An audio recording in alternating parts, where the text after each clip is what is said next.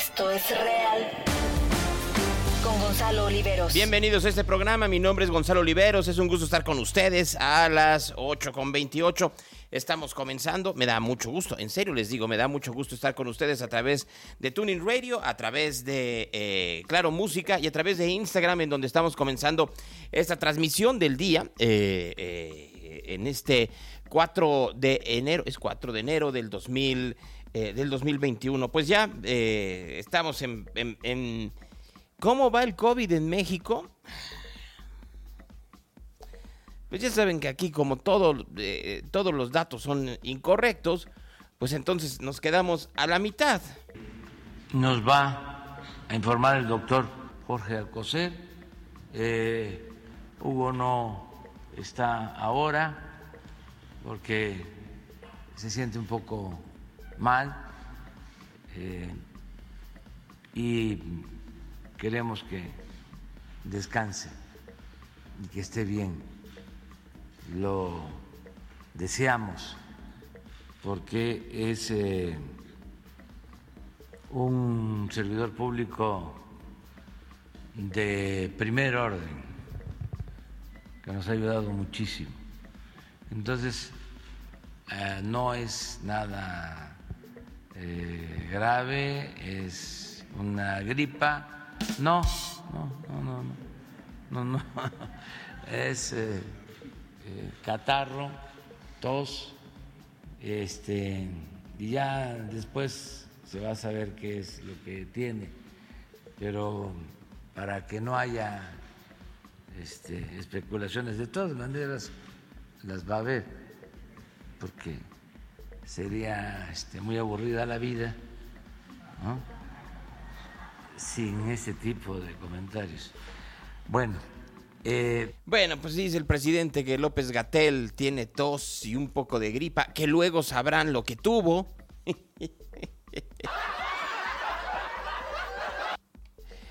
Médicos en todas partes del mundo dicen que si uno tiene tos y gripa, antes de hacerse la prueba, se considere como que es Omicron y que uno se aísle. Así que hicieron bien en no tenerlo en la conferencia de prensa, eh, en la cual, pues, en pocas palabras dijeron, tranquilos, no pasa absolutamente nada. En el escenario nacional, en la primera imagen, es muy claro que en la primera semana de este, de este, año epidemiológico y, empezando las dos previas eh, del 2021, 47.874 casos activos estimados están ahora en, esta, en nuestro escenario, que corresponden al 1.1%, si ustedes lo ven, con lo máximo obtenido precisamente durante todo este proceso. En la siguiente imagen podemos ver ¿Cuál es la situación de la hospitalización? Que es un tanto especial, lo han señalado ustedes, lo conocen y desde luego ahí se ocupa mucho eh, la prensa, en una de las variantes nuevas, la Omicron, que nos permite ver que es de mayor contagio, pero desde luego con una, un camino médico de síntomas, de consecuencias de requerir camas y desde luego de mortalidad muy por abajo. Y como ustedes pueden ver, la reducción de la ocupación nacional hoy, con fecha de ayer, es del menos del 91% y tenemos tan solo 15% de ocupación de camas generales, 11 de las que tienen eh, o requieren ventilador. Eh, entonces dicen, pues sí, tenemos 47 mil eh, eh, casos activos de COVID-19, solo que la semana pasada eran 20 mil el aumento es del 100%. Pero pues creo que a nadie le importa o no quieren que importe. Conversaciones. Voy a ir en este momento, ya que vimos el panorama nacional, vamos rápidamente a ver el panorama de Jalisco, ¿no? Vamos a platicar con el doctor Fernando Petersen, que es secretario de salud en el estado de Jalisco, pues para ver, ayer eh, habían dicho la semana pasada que no había Omicron, ayer ya reconocieron que sí hay, entonces vamos a ver, permítanme un momento, vamos a hacer un enlace. Hola. Hola Mari Carmen, soy Gonzalo Oliveros. Hola. ¿Cómo estás Gonzalo? Muy buenos días. Buenos Feliz días. año. Dame un minuto para enlazarte al doctor. Claro, aquí espero. Gracias. A ti, gracias, ¿no? Entonces, ayer en la conferencia de prensa, el eh, gobernador Alfaro dijo, ya hay casos de Omicron, hay casi una veintena de ellos, ¿no? Los tenemos localizados, la gran mayoría se encuentran en el área metropolitana de Guadalajara, son casos... Eh, son casos ambulatorios. De eso hablaremos en un momento con el secretario Petersen y cómo, cómo la ven, ¿no? Y también cómo está la capacidad hospitalaria. Hay que decir que en el mundo los hospitales se están llenando, pero no de casos graves, sino todo lo contrario. Hola. Bueno. De secretario Petersen, ¿cómo está? Me da gusto saludarlo. Un fuerte abrazo, feliz año. Igualmente, me da gusto eh, el poderlo saludar en este 2022. No, no por el tema, porque llevamos platicando de él dos años y parece el cuento de nunca acabar. Sí, así pareciera. Eh, ¿Cómo, ¿Cómo está la situación hoy en día en Jalisco? Supe que Ayer en conferencia dieron a conocer que sí hay los primeros casos de Omicron o por lo menos los, los primeros localizados a partir del INDRE. Es correcto. Eh, muy importante decir que eh, estamos en la misma enfermedad, desgraciadamente, como bien decías, estamos eh, ya desde hace dos años metidos en un tema de un virus llamado SARS-CoV-2 que da una enfermedad llamada COVID-19. Es importante decir que es la misma enfermedad, pero que ha venido teniendo variaciones. Estas diferentes olas que se conocen, ¿no? O que se han visto, es decir, aumentos importantes del contagio, lo que son es ah, presentaciones diferentes del mismo virus. En esta en este momento el mundo se encuentra con una variante de preocupación. Es decir, eh, nos dice la Organización Mundial de la Salud que debemos de preocuparnos porque esta variante tiene una característica o un comportamiento diferente de cómo se había estado dando. Es decir, esta variante Omicron lo que hace eh, es que se contagia mucho más fácilmente. Si nosotros estamos expuestos, podemos eh, tener la enfermedad de una manera mucho más fácil, con menos carga que con otras, con otras variantes. Por eso se considera una variable de preocupación. En el Jalisco ya tenemos Omicron, es verdad, tenemos ya 16 ah, eh, casos de personas que se infectaron y que ya se hizo una secuenciación, es decir, hubo un proceso en el cual el virus se desdoblaba y se caracterizaba genéticamente, dándonos la característica de Omicron. Esto lo que nos debe alertar desde el punto de vista de salud pública es que existe la posibilidad de que hoy la gente tenga mayor probabilidad de infectarse si se expone. Eh, doctor, quiero entrar a eso porque lo que han dicho inmunólogos y virólogos en las últimas horas es que este sería el virus con mayor transmisibilidad que se haya conocido, mucho mayor inclusive que el del sarampión, que tiene las mismas características en cuanto que es ah, eh, que se transmite a, través del aire, a través de la respiración. Em, si hay esta cantidad de casos que parece que son una veintena, es una preocupación porque sí hay un crecimiento exponencial muy rápido de los mismos. Es correcto. Estamos en eso. Creo que es importante decirle a las gentes y a, todo el a todas las personas que necesitamos seguir manteniendo las medidas de prevención que son útiles para Omicron también, porque en efecto estamos ante una variante que diferente, a diferencia de la Delta, de la que también en su momento llegamos a estar muy preocupados y que hoy pareciera ser la, el, el tipo más frecuentemente encontrado en Jalisco, ¿no? O esta tiene una transmisibilidad muchísimo mayor. Entonces, eh, el estar en contacto con alguna persona puede hacerme más susceptible y más eh, prono a tener la enfermedad. A ver, hablando de, me pregunta cuáles son los síntomas, porque tendría eh, la variante Omicron del SARS-CoV-2 ciertas diferencias en cuanto a la variante Delta o la variante o la cepa ancestral, ¿no es así, doctor? Es correcto y gracias por la pregunta, Gonzalo, porque en efecto la gente piensa que el eh, perder el olfato, el perder el gusto, que había sido una de las características más importantes de esta enfermedad, no, es también parte de este de este de esta variante y sin embargo pareciera no ser el caso. Aquí la triada más importante es dolor de garganta, fiebre y dolor de cabeza. Esa es la triada con la que Omicron se presenta mucho más fácil. Si alguien tiene estas características, por supuesto no significa que forzosamente tiene COVID, puede tener otra enfermedad respiratoria, pero eso sí nos debe alertar a que la gente se haga prueba, no espere a que tenga falta de o, pérdida del olfato y del gusto, sino que simple y sencillamente con dolor de garganta, fiebre y este dolor de cabeza, vale la pena que se haga la prueba porque puede ser SARS-CoV-2. ¿Cómo andamos en cuanto a número de pruebas en este momento en Jalisco? Hay lugares en el país en donde hay saturación en, kioscos, lo vi el fin de semana en Yucatán, lo estoy viendo en Ciudad de México. ¿Cómo estamos en, en el caso de Jalisco, tanto en la situación pública como en las pruebas que se puedan hacer en hospitales y clínicas privadas? No, la verdad es que estamos, sí este, tuvimos la, prevención de, tener suficientes pruebas, tenemos pruebas suficientes para hacerse tanto de antígenos como de, ¿cómo se llama?, de PCR para poder hacerlas. Eh, creo que visualizamos el hecho de que eh, afortunadamente, digo, dentro del mal, eh, esta, esta variante no inicia en México, sino que inicia en otras partes y nos permite hacer un poco de prevención y de previsión sobre todo en el sentido de poder eh, tener suficientes pruebas. Entonces, eh, creo que por el momento vale la pena decirle a las personas que si tienen la duda de que eh, tengan la triada, háganse la prueba, pueden acudir a hacerse la prueba sin mayor problema, tanto en la Universidad de Guadalajara a través de nuestro sistema radar, como en los laboratorios de nosotros, en el Laboratorio de Salud Pública del Estado, tenemos pruebas suficientes. A ver, me lleva varias cosas. La primera, vamos a hablar, ya hablamos de pruebas, ya hablamos de síntomas, ya hablamos de casos que pueden eh, que, pueden crecer. ¿Cómo estamos en los hospitales hoy? Hoy exactamente que estamos a 4 de enero, ¿cuáles son las, las cifras? ¿Hay saturación o no en algunos hospitales y bajo qué condiciones, doctor?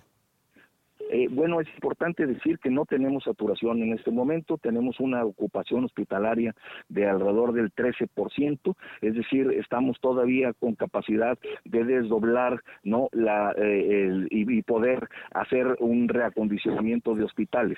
No hay por el momento ningún problema en saturación de hospitales por SARS-CoV-2, estamos a un 12%, eh, estamos por supuesto atentos a que puede aumentar la tasa de, hospitalización. Importante decir que eh, estamos muy por abajo de lo que el año pasado, a estas alturas del año, estábamos en los hospitales. Entonces, no debe haber mayor preocupación en el sentido de camas hospitalarias por el momento, ni en el sector público ni en el sector privado. Por el momento no. Ahora, eh, lo que se reporta a nivel mundial es que la gente que llega a hospitalizarse no necesita oxigenación, eh, o sea, las características de este virus son distintas y que muchos llegan porque el cansancio, que sería otro de los síntomas, que es el cansancio extremo, y tiene que ver obviamente con, el tipo de virus que estamos hablando, les, les impide eh, el, regresar a sus casas y que también está disparando otro tipo de, de sintomatología en otros, en, quienes tienen comorbilidades, como por ejemplo en los diabéticos. Esto me lleva a lo siguiente, estamos siendo en la sociedad lo suficientemente responsables para entender que no es una gripa lo que estamos, eh, lo que estamos experimentando. No, yo quisiera hacer un llamado este, muy respetuoso y muy cálido en este inicio del año a, la responsabilidad eh, personal de la que tú estás hablando. Creo que es muy importante eh, eh, que entendamos que no hemos salido de una pandemia, es decir, estamos inmersos en un tema en el que desde hace dos años todo el mundo está teniendo problemas de salud y de salud pública. Entonces, sí creo que es muy importante decirle a las personas que si tienen síntomas, por favor no salgan, aíslense, ¿no? Porque esta, este virus es muy contagioso, háganse la prueba y solo y después de haberse hecho la prueba y estar seguros de que no es SARS-CoV-2, entonces poder exponer a otras gentes en la calle. Creo que la responsabilidad personal hoy jugará un papel fundamental, no nomás en México, sino está jugando un papel importantísimo en el mundo para poder llegar en un momento dado al control de esta variante. ¿Cómo está el uso de cubrebocas en Jalisco? Y ahora que lo decía, eh, eh, de que había llegado de otras partes el virus, sí, el problema es que la sociedad pareciera que no lo estamos entendiendo la velocidad con la que se propaga. Y estuvimos apenas en, festejos de Navidad y de Año Nuevo, y ahí viene la rosca, y la gente va a salir a, seguir con sus familiares, y muchos van a estar sin cubrebocas. ¿Cómo, ¿Cómo está en estos momentos? ¿Se tiene un porcentaje de cuánta gente sigue utilizando cubrebocas en el estado? Bueno, afortunadamente vemos todavía el uso del cubrebocas como, como algo que, en el que la gente todavía lo sigue usando en Jalisco. Creo que somos de los estados que mayor eh, eh, cantidad de personas seguimos usando el cubrebocas de forma permanente y mucho más, por supuesto, cuando estamos en, en, eh, lugares donde hay aglomeración de personas, ¿no? Entonces, creo, y esto también es un llamado a que esta es la mejor la mejor medida de prevención contra esta variable y contra todo el SARS-CoV-2 en Estados Unidos, en Europa, en donde las medidas de prevención como estas se relajaron, es, es donde estamos teniendo enorme cantidad de problemas. Se ve que los estadios, que los lugares públicos están abarrotados en estos países y en estos continentes y, y, el problema es que no usan cubrebocas. Recordar que la vacuna no previene la enfermedad. La vacuna lo que hace es que te permite que tu sistema de defensa, tu sistema inmunológico, esté preparado para poder enfrentar al virus en caso de que lo contraigas. Pero lo que sí previene el hecho de que tú puedas contagiarte es el mantener la sana distancia, el lavarte las manos y por supuesto el uso del cubrebocas. Ah, em, hace un momento, y, vale la pena decir esto porque luego creemos que la situación en México es igual que en los Estados Unidos, en donde se usan tratamientos monoclonales y otro tipo de situaciones que aquí no tenemos porque o no han sido autorizados o no se han sido comprados. Pero el presidente habló de que hay la posibilidad de que de que México autorice la pastilla de, Pfizer específicamente y que, y que sea utilizada dentro del tratamiento contra el SARS-CoV-2, contra el COVID-19. ¿Qué información tienen ustedes al respecto, doctor? Bueno, lo que es muy importante decirles a, todas las personas es que, bueno, la producción de esta eh, eh, pastilla tendría que ser para eh, todo el mundo, lo cual hace difícil que todo el mundo tenga acceso en un primer momento a esta, a esta pastilla.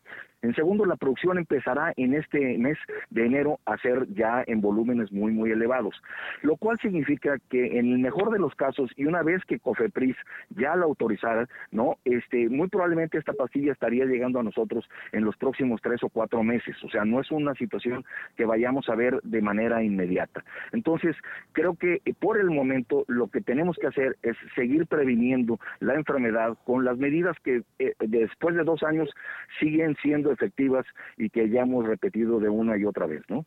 El gobierno de Jalisco ya lo tenía previsto, pero está en clases virtuales durante esta época. ¿Qué otras medidas de contención se están eh, planeando o se están implementando para evitar la propagación del virus en este momento, doctor? Bueno, creo, creo que ahorita, además de las medidas preventivas que ya todos conocemos, el, reforzar la vacunación va a ser muy, muy importante como una medida en la que el, cuerpo esté preparado para este poder tener o en un momento dado recibir una carga viral. Estamos reforzando la vacunación en los adultos mayores de 60 años y en, en, el grupo médico, que han sido los dos grupos más vulnerables, ¿no? Eh, porque son los que están más cercanos al virus y que en estos momentos son los que estamos ah, vacunando de una manera masiva, ¿no? Estamos en, en dos macrocentros, en dos macromódulos en Jalisco, en la zona metropolitana de Guadalajara, arrancando la, vacunación a los adultos mayores. Creo que esta será una de las acciones más importantes que estaremos haciendo desde el punto de vista de salud pública para prevenir sobre todo a los grupos más vulnerables. Y es importante decir, ¿no? Las personas que se están infectando de Omicron o que tenemos hasta el momento, en la edad promedio está alrededor de los 35 años. Es decir, pareciera que son las, el grupo de edad que más fiesta tiene. Por ende, hacemos un llamado muy importante y gracias a tu, al medio de comunicación que tú muy atinadamente diriges, a que las personas entre 25 y 45 años verdaderamente usen el cubrebocas, ¿no? Para que nos ayuden a, a tratar de evitar esta enfermedad y que si tienen síntomas como los que ya platicabas tú y yo, en el sentido de dolor de cabeza, debilidad o, o dolor de cuerpo muy importante, dolor de garganta y temperatura, por favor, aíslense y háganse una prueba. Oiga, doctor, a ver, del Omicron sabemos desde noviembre, que fue el primero, los primeros casos que se dieron en Sudáfrica y luego saltó y, comenzó a crecer eh, por allá del 15 de diciembre. No obstante, pues la gente estaba todo lo que daba en las, en las calles, estaban hasta estas fiestas que se estaban haciendo y estos eh, eh, eventos en el centro de Guadalajara. ¿No pecamos un poco de inocentes, por no decir de, de, soberbios, tanto gobierno como sociedad, de que la vida siga y, y, no, para, no paremos nada?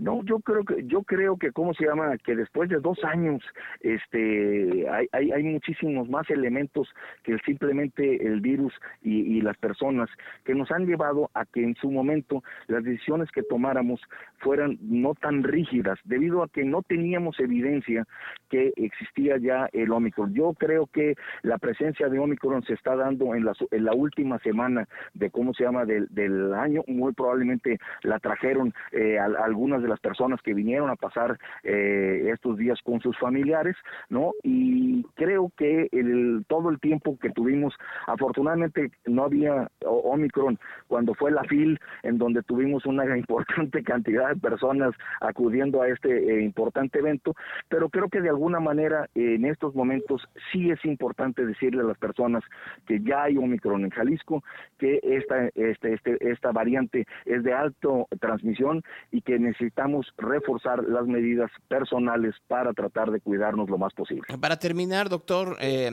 hace un rato dentro de la conferencia de la mañana con el presidente avisaron también de que Moderna estaba donando vacunas para poder atender al personal docente en el país. ¿Qué se sabe de la vacunación? Y sobre todo porque el personal docente en México tiene solo una dosis de cancino, en donde si se revisa el el estudio que sacó de Lancet no es necesariamente eh, la mejor vacuna para lugares como México. Es correcto. Estábamos preocupados por el sector educativo. Afortunadamente, eh, el presidente hoy anunció el hecho de que este sector será vacunado con una buena vacuna como es la vacuna moderna y estamos ya trabajando junto con el gobierno de la República a través del programa Correcaminos para tratar de avanzar en el tema de cómo será la vacunación y cuándo iniciaremos la vacunación del personal eh, eh, docente de, de nuestro estado creo que es muy importante decir que eh, estaremos trabajando muy probablemente, no todavía no hay seguridad, pero muy probablemente será de la misma manera, o sea, junto con la CEP y dirigidos por el, el ISTE, no eh, en, esta campaña de vacunación a todo el personal del magisterio. Pero estamos esperando la, la, las, las guías que nos dirán cuándo recibiremos la vacuna cuándo empezaremos a aplicarla y bueno, en Jalisco tenemos la ventaja de que estos 15 días la, las clases serán virtuales, lo cual esperamos nos dé la oportunidad de vacunar al magisterio lo más pronto posible y poder que empiece ya este grupo importante de maestros a, a tener algo de, tiempo para desarrollo de anticuerpos antes de entrar a la presencialidad. Eh, a ver, yo sé que se está trabajando para no llegar al peor escenario. Que, pero me imagino que ustedes también tienen previsto cuál sería el peor escenario. No es el de enero del 2021, pero ¿qué sería lo peor que usted prevé, doctor, eh, en cuanto a contagios y en cuanto a necesidades eh, por el COVID-19 en esta variante Omicron? Bueno, la idea es que eh, el, escenario sería que, llegáramos a tener necesidad de, usar eh, toda la infraestructura de salud del Estado, ¿no? Lo cual esperamos que no vaya a ser así. Esperamos que eh, la gente nos ayude a aislarse en cuanto tiene síntomas y que no haya necesidad de que el sector salud, los hospitales, todo el, el sector público y privado se vea eh, lleno de, eh, en la necesidad de tener camas para tanta gente que pudiera contagiarse, ¿no? Bueno, pues doctor, lo que yo creo es que vamos a estar platicando usted y yo, si me lo permite, en las próximas semanas de manera muy recurrente, porque esto no se acaba. Decía hoy en la mañana el doctor Alcocer que, que hay virólogos y epidemiólogos que piensan que se va a letargar a partir de esta variante o que podría haber la posibilidad de que se, se aletargue el SARS-CoV-2. Eh, ¿Cómo lo ve usted? ¿Es el diagnóstico adecuado o estamos, eh, o estamos lanzando las campanas al vuelo demasiado temprano? No, yo creo que, ¿cómo se llama? Este, creo que como todas las enfermedades virales, eh, el, propio eh, virus, en la medida que va mutando, va perdiendo de alguna manera la propiedad con la que nació. Y entonces hay quien piensa que cuando ya empieza a haber muchas variantes y muchas mutaciones, es una señal de que el virus va perdiendo esta, eh, esta propiedad viral, ¿no? Esta propiedad infectante. Sin embargo, hay quien piensa que este, estas variantes, pues simple y sencillamente son maneras de protegerse del propio virus para poder seguir teniendo una, una capacidad infecciosa. Entonces, eh, creo que todavía estamos eh, muy tempranos, ya tuvimos el alfa, el beta, este, el gamma, el delta, ahora estamos en Omicron, y entonces creo que de alguna manera este virus, que es el mismo SARS-CoV-2, pudiera sí ser que empiece a tener estos cambios virales en su configuración menos infectabilidad a la larga. Pero tendrá que pasar el tiempo tendremos que ver realmente cuál es la situación para poder eh, finalmente decir si ya estamos en la posibilidad de estar viendo un final como algunos virólogos en el mundo parecieron predecir. Bien, doctor, pues yo le agradezco enormemente. Ya en la próxima hablamos también de los no vacunados, que creo que también es un caso que tenemos que tomar en consideración. Por supuesto que sí, estamos a la orden. Fuerte abrazo y muy feliz 2022. Cuídese mucho, es el doctor Fernando Petersen, que eh, como ustedes saben es el secretario de salud del gobierno de Jalisco, esta mañana con nosotros. Este, eh, pues ya, ya, escucharon ustedes cómo está la situación, ¿no? O sea, por dónde, por dónde va, ¿no? Eh, miren, yo, yo, yo para serles muy honesto, sí creo que hay una parte en donde si no pecamos de soberbios, por lo menos no tomamos las eh, restricciones necesarias como sociedad entera, ¿no? Sabíamos, y yo aquí lo platicaba, ¿no? Eh, que veía yo muy relajados a los neoyorquinos, pero que veía cómo iban creciendo las filas de pruebas para ver si tenían o no SARS-CoV-2. Y sorpresa, sorpresa. O sea, lo que terminó sucediendo es que pues, hoy los hospitales están en el nivel más alto de hospitalización en Nueva York. No por uh, casos graves, sino porque se da esta combinación entre aquellos que tienen otro tipo de enfermedades y los que están llegando y ya con este tipo de enfermedades se les descubre que tienen COVID-19, o sea, les da eh, ketoacidosis, por ejemplo, en el caso de, de diabéticos. Y de pronto se dan cuenta que esta enfermedad se agravó a partir del SARS-CoV-2. O sea, no más para que den una pequeña idea. Sí, sí, sí dijo de la dosis de reflejo del personal de salud de Jalisco, Diopia. Hubieras llegado más temprano y te hubieras dado cuenta. O sea, la recomendación es, si no escucharon la entrevista, pueden ustedes eh, recuperarla en el podcast en un rato más, en donde está toda la información con el señor Petersen, secretario de salud de Jalisco, para quien preguntaba de si se tienen eh, que mezclar o no vacunas. Sí, son... Eh, dan un buen, re, eh, un buen refuerzo las vacunas que se, que se mezclan, no más para que lo tomemos en eh, consideración. Y les decía sobre esta donación de Moderna, aquí el secretario de Relaciones Exteriores. Este jueves 6 de enero vamos a recibir 1.2 millones de dosis de la vacuna Moderna y vamos a recibir otro 1.5 millón, millones el día entre el 8 y el 10 de enero. El envío se realizará con el apoyo de Direct Relief y es la primera donación que tenemos de vacunas directamente de una empresa estadounidense al gobierno de México. Eh, agradecemos a Moderna esta donación que es significativa para nosotros. Eh, esta semana entonces por esas cifras vamos a llegar a 202 millones de dosis ya recibidas en nuestro país. Ya están concluidos cuatro contratos Sinovac, Cancino se concluyó en noviembre, AstraZeneca diciembre, Pfizer ya concluimos el último día de diciembre, ya cumplidas los, las dosis que teníamos que recibir. Eh, vamos a recibir esta donación y todavía tenemos como reserva, y eso daré detalles el próximo martes, con los compromisos que hizo COVAX con México, que ya está muy atrasado, pero esperamos que los cumpla en las próximas semanas. La siguiente, por favor. Eh, cerramos 2021 con 354.971 vacunas aplicadas con el apoyo de la red consular en los Estados Unidos, que se han esforzado mucho por lograr esto. Son 354.971 personas que no tenían acceso en Estados Unidos por ningún sistema a vacunas y que gracias al apoyo y al esfuerzo de los consulados ya se lograron y se hicieron 1.834 jornadas de vacunación conforme a las instrucciones que nos dio el presidente que pusiéramos atención a nuestros connacionales en los Estados Unidos. Miren ustedes, el eh, secretario Ebrard deja muy claro, yo ya hice mi labor, lo que me pidieron contratar ya está contratado, ya está listo y lo tiene y, y, y, tiene todavía vacunas México al respecto, ¿no? O sea, tal cual, eh, eso es lo que eso es lo que están diciendo. Mm, mm, mm, lo que sí les puedo decir, que creo que es muy interesante, es que no van a ser las únicas vacunas que se necesiten. Yo creo que se van a necesitar muchas más. Muchísimas vacunas más. Y eso tendríamos que tomarlo en consideración.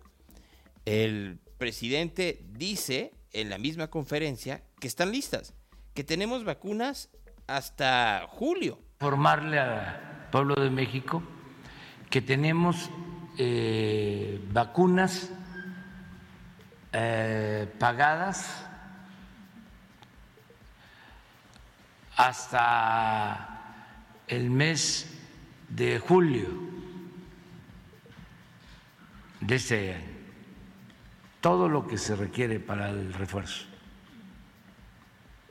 Eh, solo con COVAX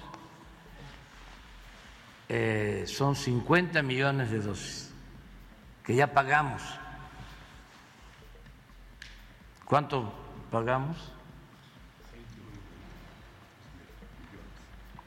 Nada más para que la gente tenga este, la tranquilidad de que el que quiera vacunarse, hay vacuna.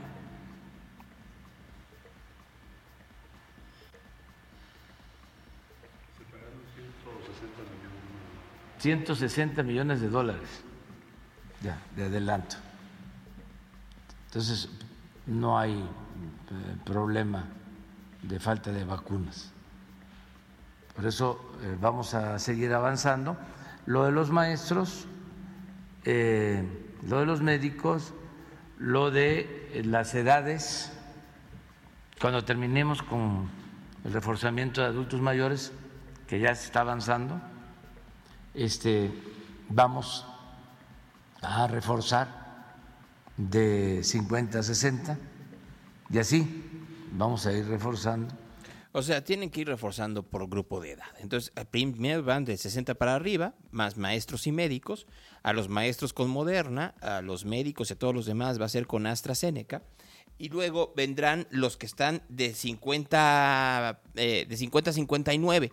Los que estén en el grupo de 50 a 59 estarán, eh, estarán también en, esos, en, esa parte.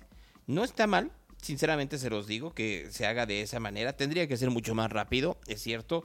La verdad es que eh, sigue estando muy, muy lenta la manera en la cual se está dando la vacunación en México de refuerzo, mientras que en otras partes del mundo eh, falta efectivamente esa, esa velocidad, pues por lo menos en México tenemos las vacunas, se supone que existe la manera, pero no se está dando. Habría que preguntarse por qué.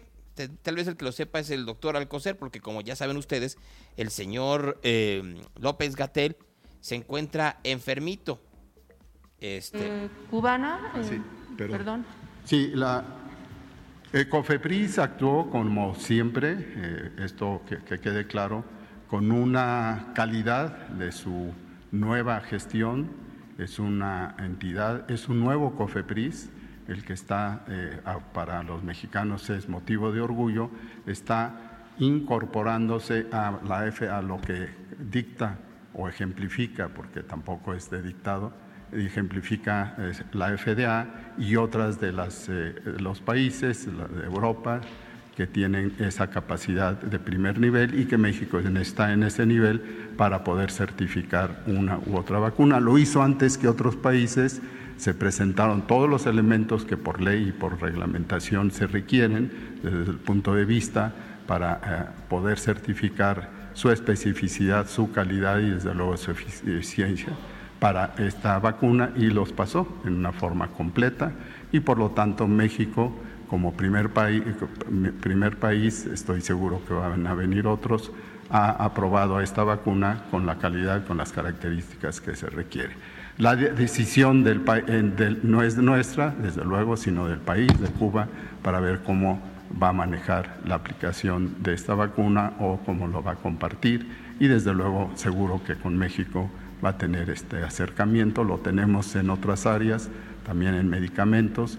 Y desde luego nosotros tenemos esto como parte de la perspectiva de que pues si no en el primer trimestre, en el segundo trimestre seguro vamos a contar con esta vacuna junto con la Patria de México, que ta- también tiene avances eh, similares y nos da tranquilidad para el desarrollo eh, científico, avalar la posibilidad de que nosotros a través de nuestra capacidad eh, científica podamos también contribuir a otros países y no solo dando o vendiendo o, eh, este, las- los medicamentos y las vacunas, sino compartiendo todo esto porque hay libertad para ello con todos estos elementos científicos para poder nosotros integrar con más fuerza todo lo que requiere la salud de la población. Podrían Si se dan cuenta ustedes, eh, ¿recuerdan que les dije ayer que tenemos un presidente cuenta chiles?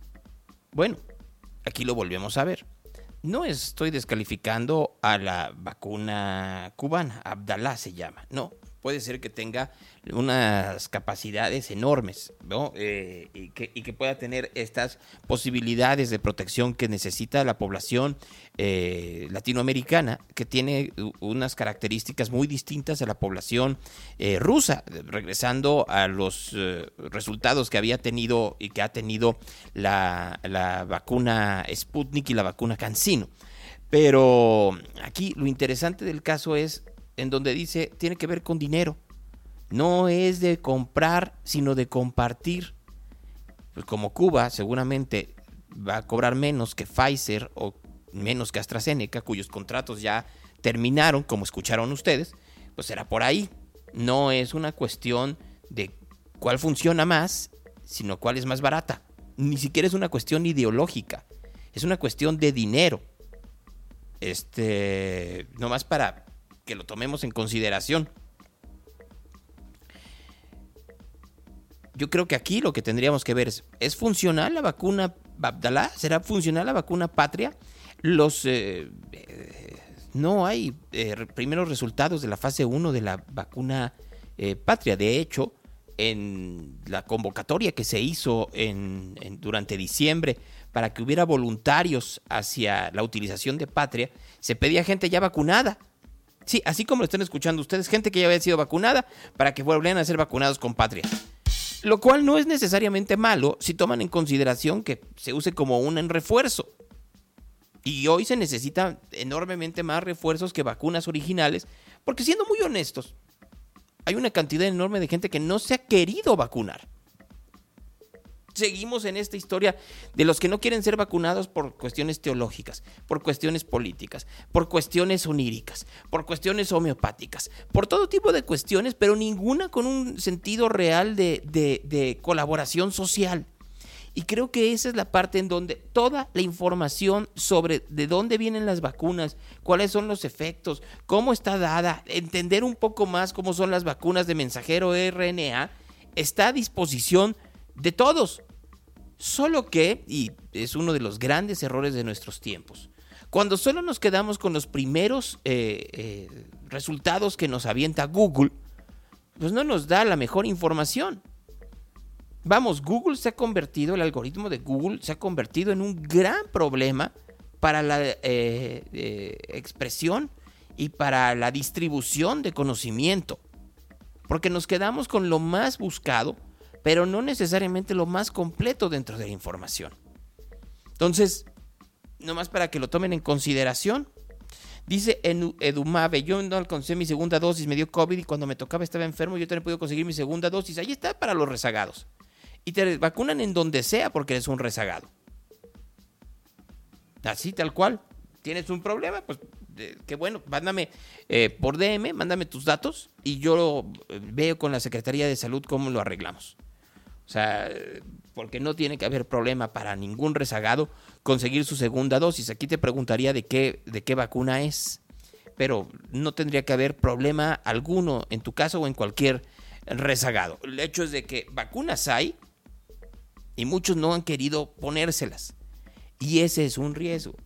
Como es un riesgo creer que Omicron no va a dar fuerte. No va a dar fuerte porque no porque el virus no tenga esas características.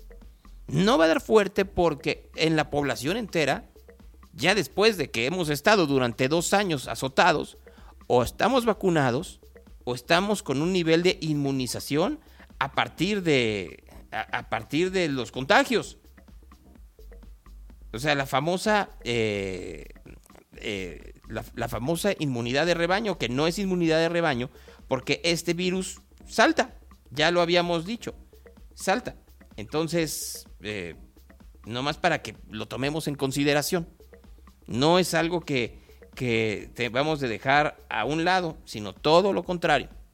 Alguien dice, yo me vacuné con Moderna en Estados Unidos, estaría que pudiéramos reforzarnos en México.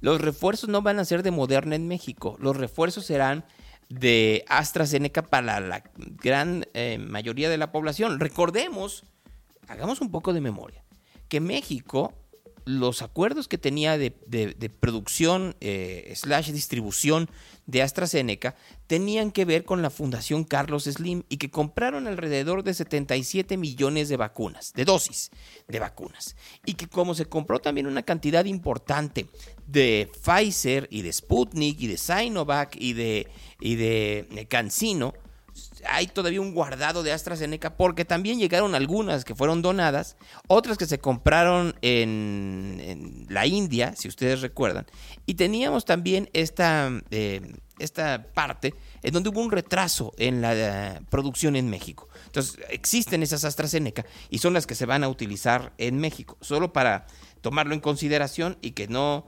no se nos olvide, ¿eh? porque luego se nos puede ir. Ahora, eso no quita que efectivamente el presidente insista que sigan las clases en todos lados. con clases presenciales. Y vuelvo a hacer un llamado a las universidades, porque ya se pasaron muchas universidades que no regresan clases presenciales.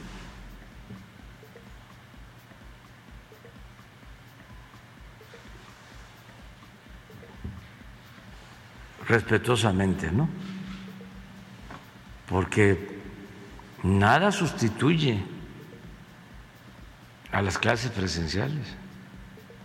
Además, no todos tienen oportunidad de contar con Internet. Tiene razón el presidente, no todos tienen eh, eh, eh, posibilidad de contar con internet, pero mm, vamos, en los lugares en donde se supone que existen estos paros y que no hay clases presenciales, como es la Ciudad de México, pues no nos vendieron que tenían el mejor internet gratuito del mundo. La UAM no ha regresado, pero pues, hasta donde recuerdo es la Universidad Autónoma Metropolitana. Y bueno, pues si ustedes quieren, pues la propia jefa de gobierno toma sus eh, precauciones, ¿no? O, dice que se están tomando precauciones ante el incremento de casos de COVID-19. No me crean a mí directamente, ¿por qué no la escuchamos a ella? Y que la propia Claudia Sheinbaum diga que, eh, qué tipo de, precauciones eh, toma para evitar la propagación de SARS-CoV-2. Bueno, ¿cómo estará la cosa? Que las, eh, que las distintas, eh, que, las distintas eh, gráficas que presentó el día de hoy el presidente eran del gobierno de la Ciudad de México. Sí, así como lo escuchan ustedes, no tenían gráficas del gobierno federal. Las gráficas que presentaron de hospitalización eran las de las de la Ciudad de México. ¿Qué van a hacer eh, Claudia Sheinbaum? Pues no va a haber rosca. Doctora, sobre las romerías del Día de Reyes, ¿qué nos puede platicar? ¿Van a seguir? Van a seguir, sí, así es. Repito, hasta ahora no hay, no tenemos una alarma especial, ni mucho menos, eh, dado que no ha aumentado hospitalizaciones, pero eso no quiere decir que pudieran llegar a aumentar. Vamos a estar revisando todos los días y como siempre muy responsables con información. ¿No habrá evento masivo en el Zócalo por parte de Reyes? ¿Perdón? ¿No habrá evento masivo por parte de Reyes en el Zócalo? Eh, no, no tenemos ahora por lo pronto ninguna actividad especial para el Pero la gente se está infectando, pero no grave, que no está llegando. Hasta ahora es así, que no solamente en México, sino en el resto del mundo. Eso es en general lo que está ocurriendo, particularmente en los lugares donde hay mayor porcentaje de vacunados. Es decir, las personas que pueden llegar a hospitalizarse la gran mayoría no están vacunados. Bueno, pues sí, eh, en eso tienes razón. Pero no, los hospitalizados no es necesariamente los no vacunados. Hay vacunados que están hospitalizados, pero que en este caso no están sufriendo eh, pues, lo que podría estar sufriendo un, un no vacunado. Por eso cuando eh, hablamos de qué tan eh, dócil, por decirlo de alguna manera, es el, es el virus, no necesariamente tanto, ¿eh? O sea, creo que tenemos ahí un gran, gran problema de, de, de, percepción cuando nos dicen, ah, pero es leve. No, es leve con los no vacunados, digo, con los vacunados. Es leve con los vacunados, no necesariamente con los no vacunados. Y eso creo que tendríamos que ser muy, pero muy insistentes, ¿no? Y no lo estamos haciendo en los niveles que tendríamos que serlo todos. ¿eh? Eh, eh, nos estamos quedando a la mitad de eso. Y eso creo que es un gran problema que tenemos en los medios de comunicación. No debería ser así, al contrario, tendríamos que ser muy, muy insistentes en eso. El gobernador de Jalisco, Enrique Alfaro, el día de ayer, como ya escucharon, tuvo esta conferencia de prensa en donde habló sobre el Omicron, entre algunas cuantas otras cosas, ¿no? Este, estaba buscando si tengo algunos otros datos, pero, pero no, ya con los que dio el, señor eh, Petersen estamos más que cubiertos, nomás para tomarlo en eh, consideración. Eh, bueno, voy a ir a lo que sigue en esta mañana. Conversaciones. Em, alguien me está diciendo que si me ha dado COVID. ¿Es que no se han dado cuenta que me he cuidado como nadie para evitarlo? Ahora, no lo descarto. Pero obviamente, o sea, yo me quito el cubrebocas para poder platicar con ustedes aquí al aire. Pero yo vivo con cubrebocas puesto. Salgo de mi casa con cubrebocas y estoy todo el tiempo. Y esperaría que la gran mayoría de ustedes lo hicieran. O sea, y que, fuera una parte ya de la manera en la cual estamos eh, teniendo, eh, teniendo nuestra vida cotidiana. Eso esperaría yo, sinceramente. Eh, se inauguró la semana pasada el, mi macroperiférico, lo que ha traído, pues obviamente, una serie de una serie de cuestionamientos eh, que vienen desde el tipo económico hasta el tipo social sobre por qué no se cubrió con esta ruta de BRT a lugares como Tonalá y Tlajomulco. Eh, eh, la Secretaría de Movilidad y el gobierno de Jalisco el día de ayer dijeron es que no es así, ¿no? sino todo lo contrario. Pues déjenme platicar con Diego Monraz, que es el secretario de Movilidad del Estado de Jalisco, para ver al respecto qué nos puede decir. Diego, ¿cómo estás? Buenos días. ¿Qué tal? Muy buenos días, Gonzalo, con el gusto de saludarte a ti y a todo tu auditorio. A ver, pues vamos, vamos a comenzar primero. Feliz año, me da mucho gusto platicar contigo. Me imagino que estás muy orgulloso de la inauguración del macroperiférico.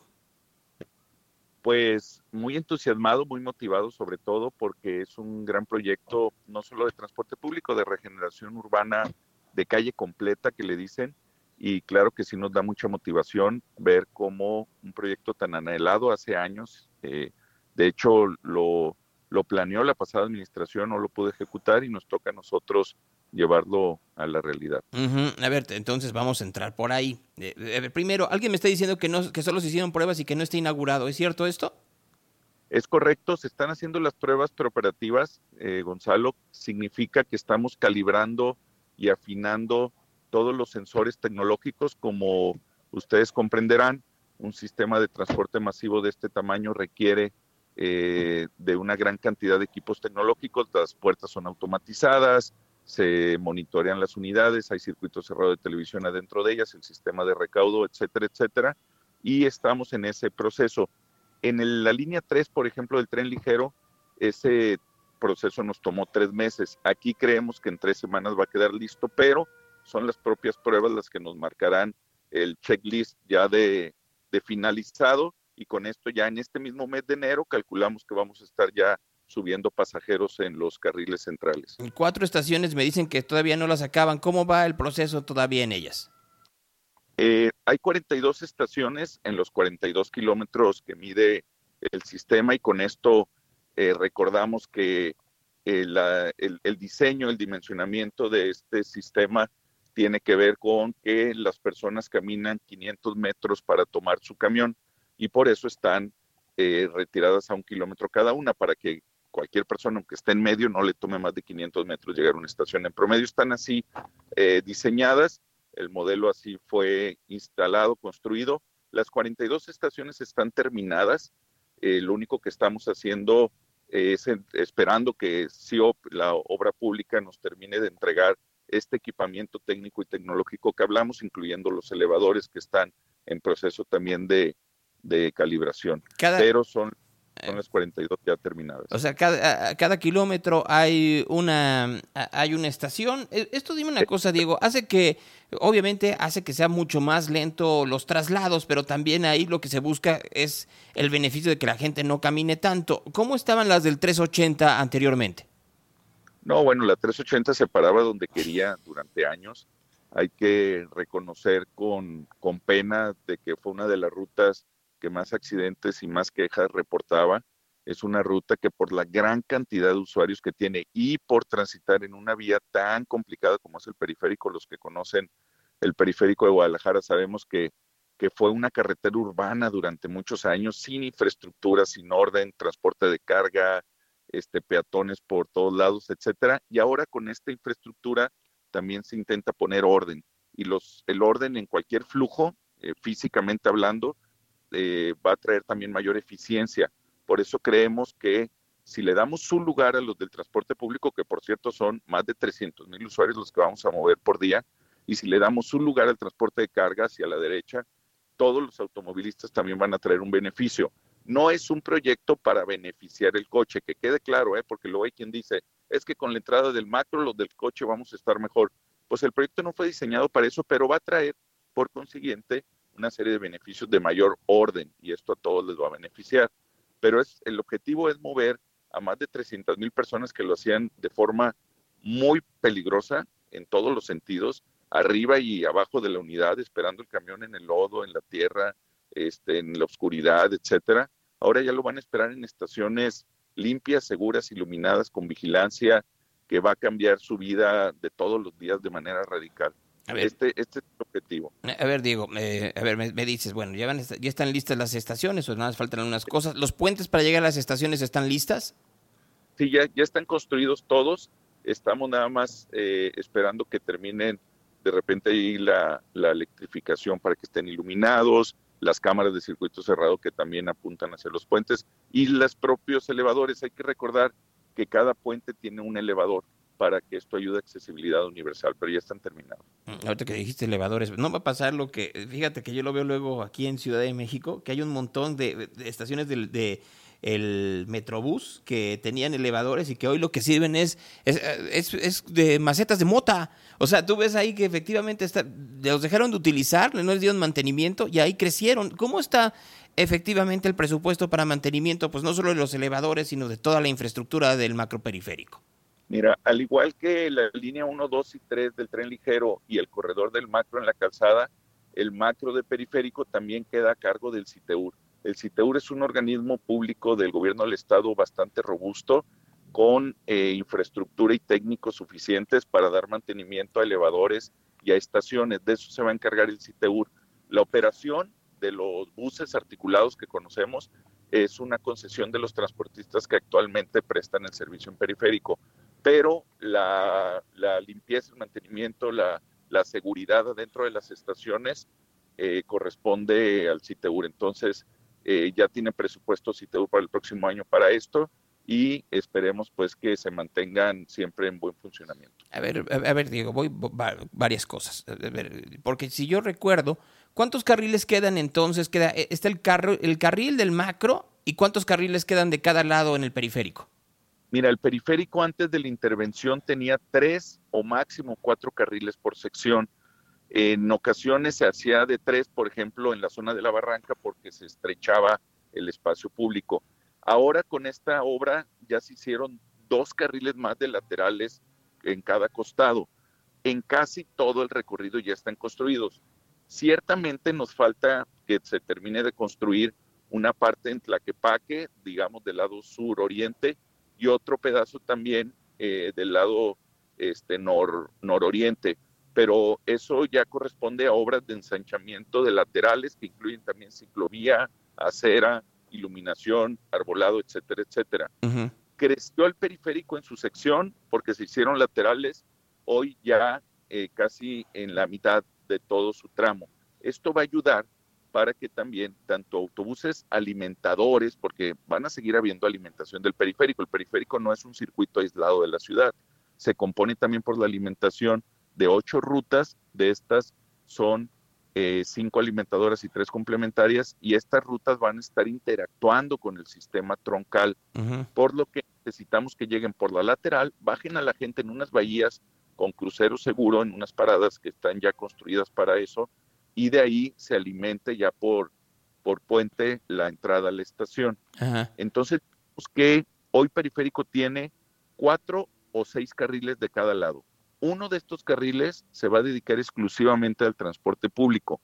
Ni el transporte público se puede salir de ahí, ni va a poder entrar alguien a ese carril, excepto ambulancias y, y patrullas.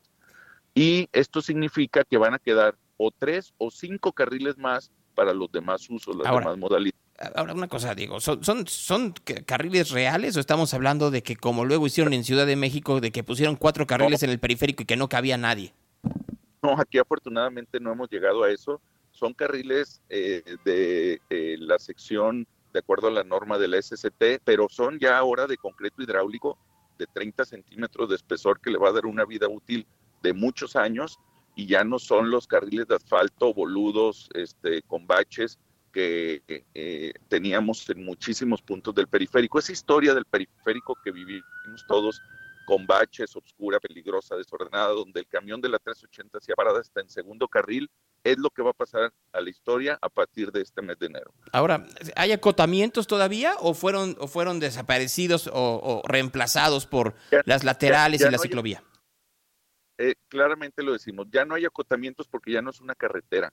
Así como en López Mateos o en Avenida Patria no hay acotamientos porque son avenidas, tampoco hay en el periférico porque se convirtió en una avenida urbana, en una avenida ya más ordenada, en las laterales tranquilizadas, etcétera.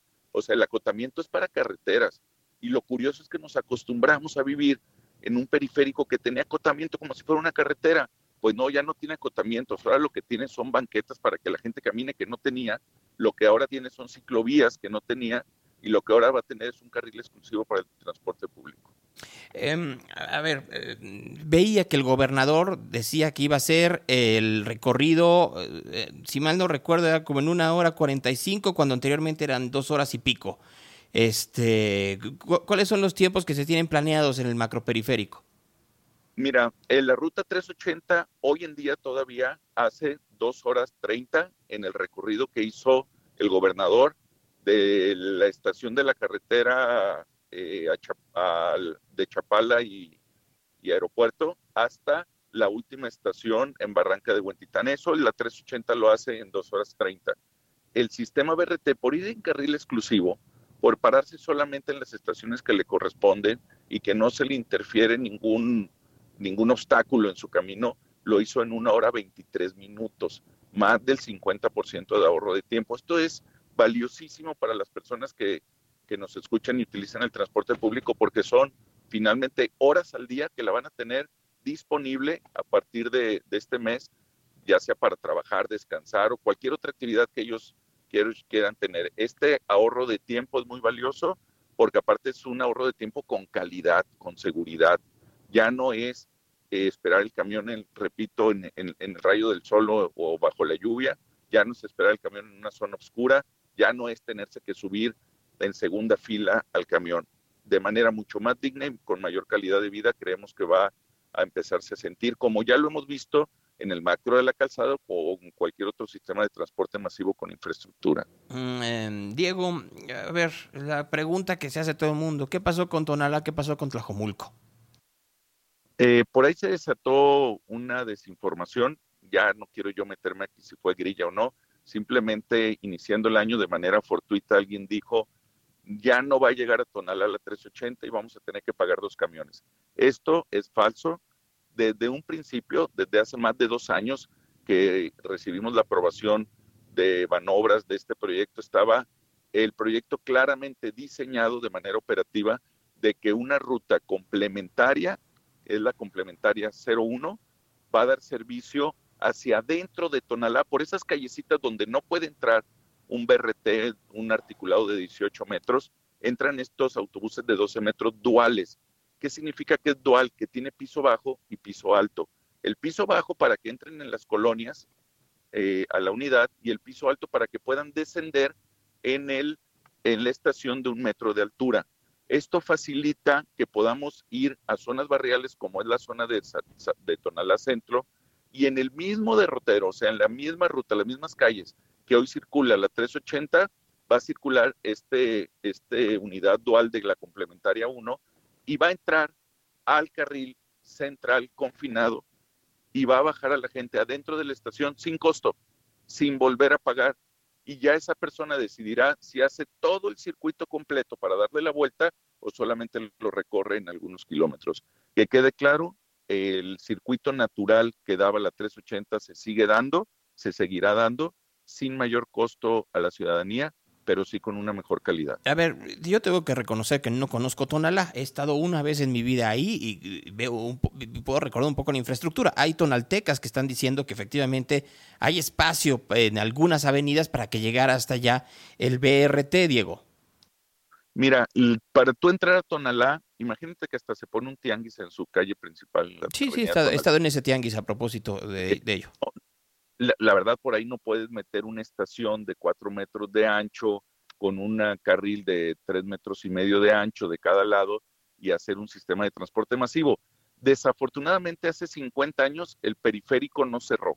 El anillo periférico de Guadalajara, como todo mundo sabemos, no cerró y se le tuvo que hacer un chipote del nuevo periférico, pero pues es en una zona suburbana de sembradíos allá muy al oriente de la ciudad, este, yendo hacia, hacia otros municipios. Eh, entrar la 380 al periférico, a, Tonalá, saliendo de periférico, lo tenía que hacer por una serie de callecitas para poderle dar servicio a Tonalá. Eso lo va a hacer la complementaria 01. Lo que no podía entrar es la infraestructura.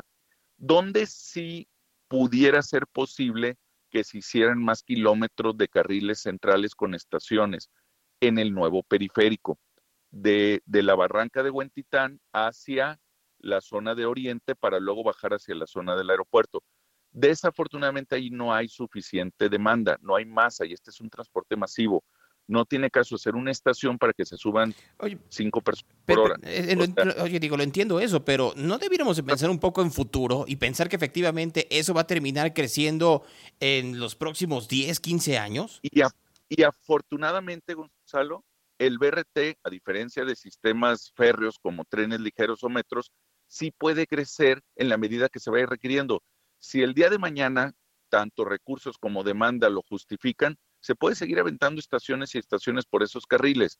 Sin embargo, mientras que no haya demanda y mientras que ya no hubo recursos federales, no se puede lograr. Hoy tengo yo una reunión en unos minutos más con el alcalde de Tonalá, con Sergio Chávez, con quien le vamos a plantear el poder llegar eh, a, a hacer equipo y que nos ayude a gestionar con gobierno federal para que en los próximos años, y si él tiene planes de desarrollo urbano en esa zona, poder seguir poniendo más estaciones. Esta es la ventaja de la flexibilidad de un modelo BRT, que es mucho más fácil ir poniendo ya nada más de, de forma este, modular más estaciones donde requiera la demanda y donde se tengan recursos. Eh, a ver, Diego, a ver, y ya, ya, me sonaste como el presidente cuenta chiles. O sea, una de las razones por las cuales no se hizo ahí no solo es por demanda, sino porque no había los recursos necesarios. Claro, si tú tienes recursos sobrados, como en los países de primer mundo, haces eh, estaciones donde a lo mejor nadie se sube, pero estás pensando que a 5, 10 o 15 años se pudieran subir. Las economías mexicanas nos dan para hacer estaciones donde ya hay gente el tren ligero así se construyó, la línea 3, el tren suburbano del, Estado de México también lo van construyendo por donde si hay gente que, oye, poco dinero y gastarlo mal sería también un pecado, ¿no? Este, tenemos que priorizar y, hacer lo más efectivo posible eh, cualquier recurso público. Eso, eso es algo obligatorio en el servicio público. Hay que buscar el mayor rendimiento, la mayor utilidad social al recurso público que se invierte. Pero, eh, Diego, regresando a lo que me decías hace rato, pues no fue lo mismo que pasó que el periférico no se cerró porque pensaban que no iba a haber esa densidad de población y por eso no lo cerraron y al final se convirtió en un problema e, ese tipo de, juicio. Mira, hoy, hoy, el, hoy el, el, nuevo periférico o, la extensión del periférico hacia el oriente tiene sección. Eh, hay un tramo que está estrangulado por la barranca que es precisamente la conexión entre el viejo periférico y el nuevo periférico. Ahí las secciones muy pequeñas, son solo tres carriles, pero pasando esa parte de la barranca se vuelve a abrir, pero ya se vuelve a abrir donde hay sembradíos, donde no hay gente viviendo, donde hay muy poca eh, densidad de población. Si se quisiera instalar allá estaciones, lo que te quiero decir es que operativamente es posible, sin embargo, hoy no justifica la cantidad de usuarios. Pero una buena noticia, ese recorrido lo estamos haciendo actualmente con la ruta eléctrica, la primera del país. La ruta eléctrica que va al oriente de Tonalá cubre precisamente ese recorrido y lo hace con unidades de primer mundo, de piso bajo, cero emisiones, este, con sistema de autosanitización, etcétera, etcétera. O sea, no hay infraestructura porque no hay gran demanda, pero sí hay un servicio de primera calidad, Gonzalo. Y de verdad los invito y te invito a ti un día a subirte a, a la primera ruta eléctrica del país, que, recorre exactamente ese, ese derrotero, misma que pudiéramos mover de ahí si el día de mañana hubiera demanda y tendríamos que meter autobuses de mayor capacidad. No, te voy a tomar la palabra y efectivamente tú dime cuándo y me doy una vuelta y damos una vuelta en, no solo por la ruta eléctrica desde Tonalá hacia las rutas alimentadoras, sino en todo el macroperiférico y transmitimos este programa. Mira, la gran ventaja de estos tiempos es que se puede hacer esto desde donde sea me encanta la idea y yo aquí estoy, este, Gonzalo, cuando tú me digas, nos ponemos de acuerdo ya por mensaje y hacemos un recorrido porque nada como vivir y explicar este, cómo en esa, en esa zona el complejo de desarrollo urbano de Guadalajara nos ha puesto grandes retos, pero te repito, con el macro periférico, en todo el periférico urbanizado, cambiará la vida de los de 300 mil usuarios y de los pocos que se mueven en la zona del nuevo periférico, lo están haciendo mucho mejor con la ruta eléctrica. Oye, a ver, mucha gente me pregunta de los trailers, al, convertirse el periférico ya en una autopista, sino en una calle, en, una avenida urbana, ¿cuáles van a ser las restricciones de los, eh, de los trailers que estén pasando por ahí? Bueno, toda la vida el transporte de carga debió de haber sido eh, su recorrido por el carril de la derecha ya existen hoy patrullas de la Policía Vial, eh, de la Secretaría de Seguridad, que están ayudando a estarlos aventando al carril de la derecha, mismos que llevan una menor eh, velocidad. Un transporte de carga debe de ir a 60 kilómetros por hora en periférico, mientras que un automóvil particular puede ir hasta 80. Entonces ya empezaron el operativo carrusel con camionetas de la policía vial y letreros que traen en su parte posterior donde dicen transporte de carga, carril derecho, y los están este, orillando y orillando para que se vuelvan a acostumbrar a que el periférico ahora ya es una avenida, no es una carretera urbana. Me quedé pensando con lo que decías del beneficio de la población y una de las eh, eh, de los alegatos uno de los eh, criterios que había en redes sociales de alguien que, se veía que, este, trataba de, encontrar el por qué no había llegado es que siempre se ha abandonado esa zona de la ciudad, Tonalá, Tlajomulco, esa zona, porque hay una enorme pobreza, ¿no? Y, y, que, y que esa pobreza al final de cuentas no pareciera que hay como otro tipo de, otro tipo de resortes. Eh, ¿Cómo quitar esa percepción o cómo ayudar a esa gente efectivamente que tenga un transporte digno cuando el BRT todavía no llega y pareciera que la percepción es que no llega por ese tipo de, ese tipo de razones, Diego? Mira, eh, en el pasado así fue, Gonzalo, y es difícil revertir eh, historias del pasado. En el presente, en los últimos tres años, el sistema BRT le va a dignificar a Tlaquepaque, a Tonalá, a Zapopan y Guadalajara esa periferia siempre abandonada. El periférico en cualquiera de sus puntos estuvo muy abandonado. Hoy en día, con esta regeneración urbana, se está notando un nuevo periférico, repito, con banquetas, con ciclovías, con nuevo alumbrado, con nuevo arbolado. Y Tonalá no se quedó fuera. Lo que tiene Tonalá es que se corta su población y se concentra hacia el centro del municipio. Ahí la complementaria 01 va a dar un mucho mejor servicio del que tenía la 380. Y en el nuevo periférico, en aquel chipote que está en la zona suburbana, está la mejor ruta del país. Las mejores unidades que hoy circulan en todo el territorio mexicano son la ruta eléctrica, las unidades de piso bajo, 100% eléctricas, con un altísimo nivel de aceptación de la población.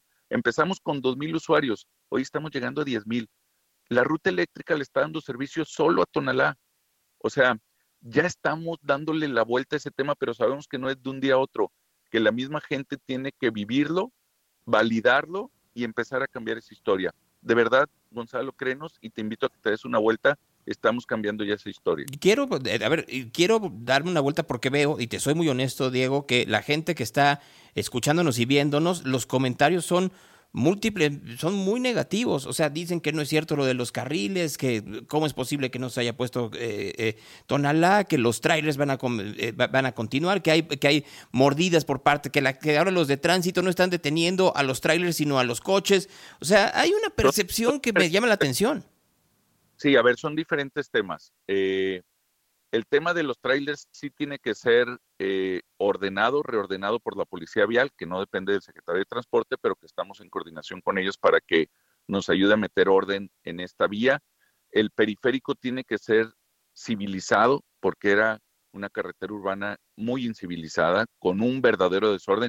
A ver, es que lo que te platican es real y todavía se vive hoy, Gonzalo. Hoy todavía sin la entrada de la, del macro periférico, seguimos teniendo camiones de transporte público que hacen parada a veces en segunda fila poniendo en riesgo a los usuarios. Hoy todavía el transporte de carga pasa exceso de velocidad y se mete a carriles de alta velocidad. Hoy todavía el periférico le falta un pedazo todavía de construcción, sobre todo en la zona de Tlaquepaque. Pero todo lo que estamos haciendo y lo que a partir de los próximos días en enero va a empezar a cambiar se va a sentir en la población como se sintió cuando entró la línea 3 del tren ligero o el macro de la calzada o cualquier sistema que te da la vuelta en, la, en el servicio del transporte público. El, transporte, el desarrollo orientado al transporte llegó a Guadalajara, a la zona metropolitana, desde hace cuatro años y empieza a notarse día tras día. Sin embargo, sí necesitamos que nos ayuden a que conozcan la ruta eléctrica de Tonalá, 10 mil usuarios al día ya le están viviendo y la califican con muy alta aceptación y necesitamos también que empiece a funcionar el macro periférico para que también los tiempos que vamos a ahorrar, la calidad en el servicio, no la vayan a calificar. A priori es difícil calificar. Una vez que entremos en operación, te invito a que lo, lo conozcas, Gonzalo, para que nos demos cuenta que valió la pena esta gran obra. Estamos hablando que va a ser más o menos como dentro de, me dijiste, tres semanas, un mes, o sea, para el 4 de febrero. No, en el mes de enero. Vamos a arrancar en enero, en algún fin de semana de enero, mientras que las pruebas preoperativas nos califiquen que todo está correcto, arrancamos y ya tiene que ser en dos o tres semanas. ¿Y cuándo se verían los, los efectos? ¿Es de forma inmediata? De forma inmediata, una persona que recorría todo el periférico en la 380 se va a ahorrar este, alrededor de una hora. Y de forma inmediata, quien esperaba el camión en la calle eh, con el riesgo de ser atropellado o asaltado, va a notar la diferencia hacerlo en una estación iluminada y vigilada. Esas cosas son las que te empiezan a cambiar la calidad de vida. Pues mira, entonces hagamos algo, me pongo de acuerdo contigo por mensaje y en tres semanas, un mes, hacemos el recorrido juntos, nos subimos desde las 8 de la mañana en un en un en uno de los eléctricos de Tonalá para bajar a, por las alimentadoras y tomar el macro, ¿te parece? y luego tomamos la complementaria una para meternos al centro de Tonalá y ahí nos demos cuenta por qué ahí no podía entrar infraestructura. Son callecitas de, de dos carriles. O sea, ahí es donde entra la complementaria a dar servicio como lo sigue, como lo estaba haciendo la 380 y lo vamos a seguir haciendo. A ver, preguntas que me hacen muy rápidas y que pueden ser pertinentes. Si utilizas bicicleta, ¿va a haber este, estacionamientos de bicicletas en algunas bases del macro? Por primera vez eh, instalamos ya módulos de servicio donde tenemos ciclopuerto gratuito para cualquier tipo de bici, eh, seguro. También ahí va a haber baños públicos de hombres y de mujeres y baños gratuitos para personas con discapacidad y también lactarios gratuitos para señores que quieran alimentar a su bebé. Este es el módulo de servicio está en casi todas las estaciones donde hubo espacio para construir, hubo secciones donde ya estaba muy consolidado y no había dónde instalarlo, pero digamos que en, dos terceras partes de las estaciones hay estos módulos de servicio en lo que incluyen ciclopuerto. Mm, a ver, voy a hacer una pregunta que parece tonta, pero ¿cómo se paga? ¿Ya se utiliza la tarjeta multimodal? ¿Utiliza un pase efectivo? ¿Cómo es? no, al entrar a las estaciones, en los torniquetes solo toco mi tarjeta como al entrar al tren ligero y ya puedo entrar. Es igualito que el tren ligero, igualito que el macro de la calzada. Es la misma tarjeta donde tenemos calculado que ya una tercera parte de los usuarios de la 380 la usan y por eso a partir de ayer empezamos a regalar 100 mil tarjetas. Estamos regalando hoy todos los días tarjetas y una vez que entra en funcionamiento, durante el siguiente mes vamos a regalar otras 100 mil tarjetas adentro de estación. Lo que queremos es que los 300 mil usuarios tengan su tarjeta a la mano y también utilicen los beneficios de la tarjeta, que por cierto lo hace más económico. Aquí hay un tema también que, que nos ayuda al bolsillo de que si alguien viene, por ejemplo, desde Santa Fe, allá en el sur de Tlajumulco, y se baja en el periférico, en la zona de periférico sur, ahí por Colón o por la Adolf Hort, al subirse al troncal, al BRT articulado, en las estaciones le va a hacer 50% de descuento. Descuento que hoy no existe, Gonzalo. Dinero que hoy pagan doble los usuarios al tenerse que bajar en periférico para agarrar otro camión. Este sistema también va a traer beneficios de ahorro en los transbordos entre alimentador y troncal. Preguntan que por qué se dejaron en los mismos concesionarios de la 380. Este, bueno, sí, me surge la duda. Eh, ¿Cómo, fue la negociación? Mira, eh, todos los sistemas BRT en el mundo utilizan al concesionario que está caminando por esas vías y lo transforma en una empresa de BRT. Afortunadamente, en Guadalajara, en Jalisco, llevamos ya tres años con la conversión de hombre camión a ruta empresa, cosa que nos facilitó hacer dos consorcios, dos, dos empresas que van a ser los dos concesionarios que van a operar todo el sistema con alimentadoras complementarias y troncal y que son los propios transportistas con sus operadores que al paso de ejercicio de capacitación se transforman para dar un mejor servicio. Es un proyecto que también incluye, es incluyente con estas personas, habitantes también de aquí de Guadalajara, que se dedican a una actividad eh, concesionada y que pueden mejorar su servicio con los cursos de capacitación que se dieron. Si son compas del Faro, me están preguntando. Eh, eh, son los concesionarios de toda la vida, tienen ahí 50, 60 años antes de que naciera el Faro. Yo, yo, yo lo sé, Diego, pero mira, pensaba, porque alguien también decía, ay, ¿a poco pasa a nivel mundial? Bueno, pasó en la Ciudad de México, la Ruta 2 era la que daba el servicio, por ejemplo, de, en, insurgentes, y son los que hoy en día utilizan el Metrobús, ¿no? CISA, CISA es la empresa CISA de Jesús Padilla, pues era el que antes tenía los midibuses y luego lo convirtió en BRT, pero son ellos mismos. Es un proyecto también que le tenemos que ver ese corte social de que no despide, no desplaza, no deja sin empleos a transportistas, a choferes y a mecánicos, sino que los ayuda a mejorar también su, su calidad profesional y, su calidad de vida. es que dicen, ¿la tarjeta servirá para tren ligero y los demás camiones? Se supone que sí, ¿no? Es la misma tarjeta que sirve para mi bici pública, para el tren ligero, para el macro de la calzada, ahora en periférico, y es la misma tarjeta de 180 rutas empresa en Guadalajara y que también te sirve en Puerto Vallarta, Ciudad Guzmán y Tepatitlán. Es la única tarjeta en el país que funciona a nivel estatal y que es multimodal, es la, nuestra, la de Jalisco, y, afortunadamente va creciendo mucho su, su aceptación. Diego, pues mira, te agradezco que me hayas sacado de muchas dudas, este, pero quedamos con el compromiso de que nos vemos antes de que acabe enero o a principios de febrero. Va, perfecto, Gonzalo. Acá nos vemos y pues nos, nos ayudan con sus opiniones y sugerencias a seguir mejorando esto, ¿va? Muy bien, pues eh, Diego Monraz, secretario de Movilidad del Gobierno de Jalisco, te agradezco estos minutos. Como siempre, a sus órdenes, gusto en saludarlos y feliz Día del Periodista en México a todos los que ejercen esta actividad. Muchas gracias y feliz año a todos. Gracias, muchas gracias, Diego Monraz. Y cierto, es Día del Periodista el día de hoy aquí en México. Este, y la gran pregunta es, ¿a qué periodista le creen?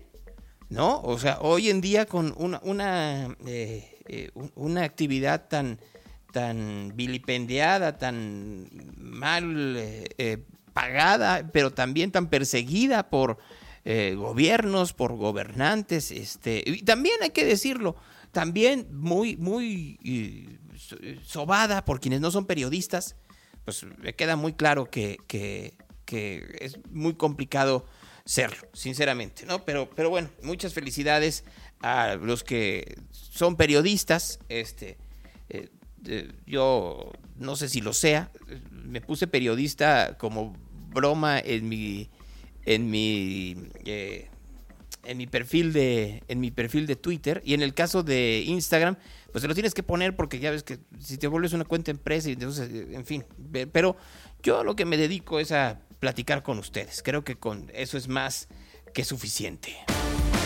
Reporte de tráfico.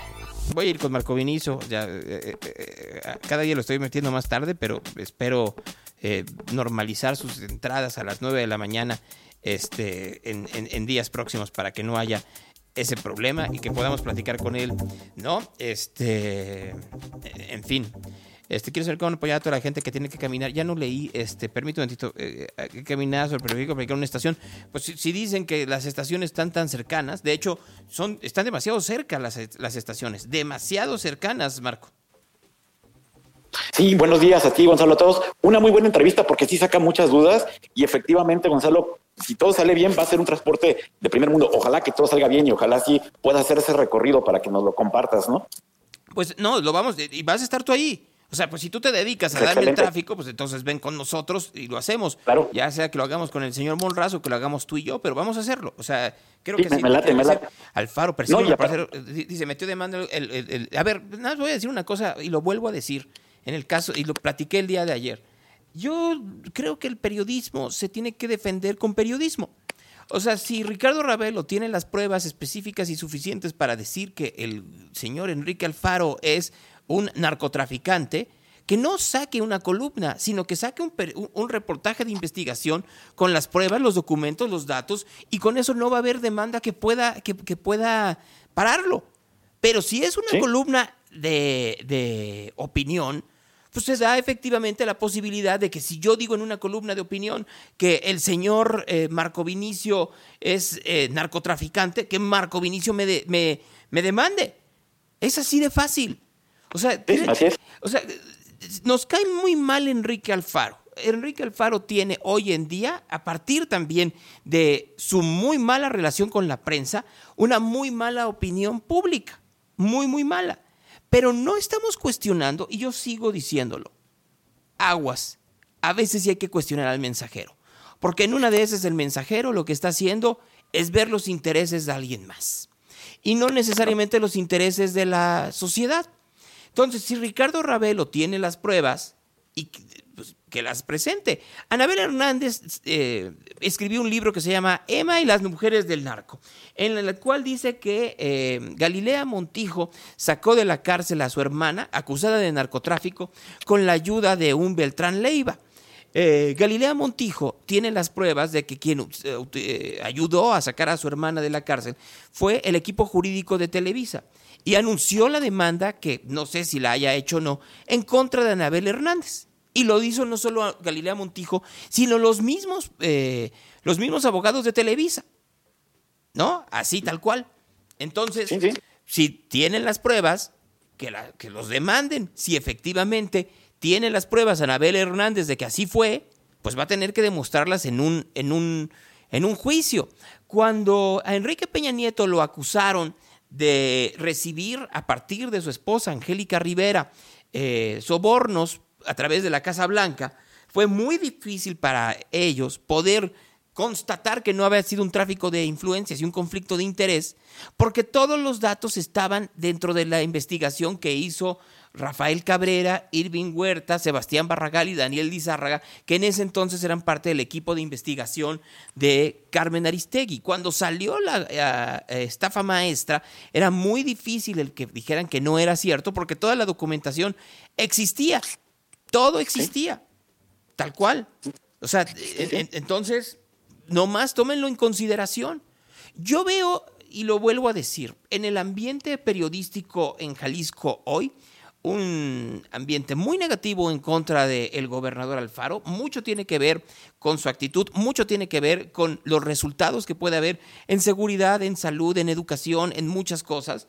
Pero mucho también tiene que ver con que hay otros eh, frentes que les conviene que Alfaro le, le vaya mal. Es así de fácil. Y uno de esos frentes es la Universidad de Guadalajara. Así, tal cual.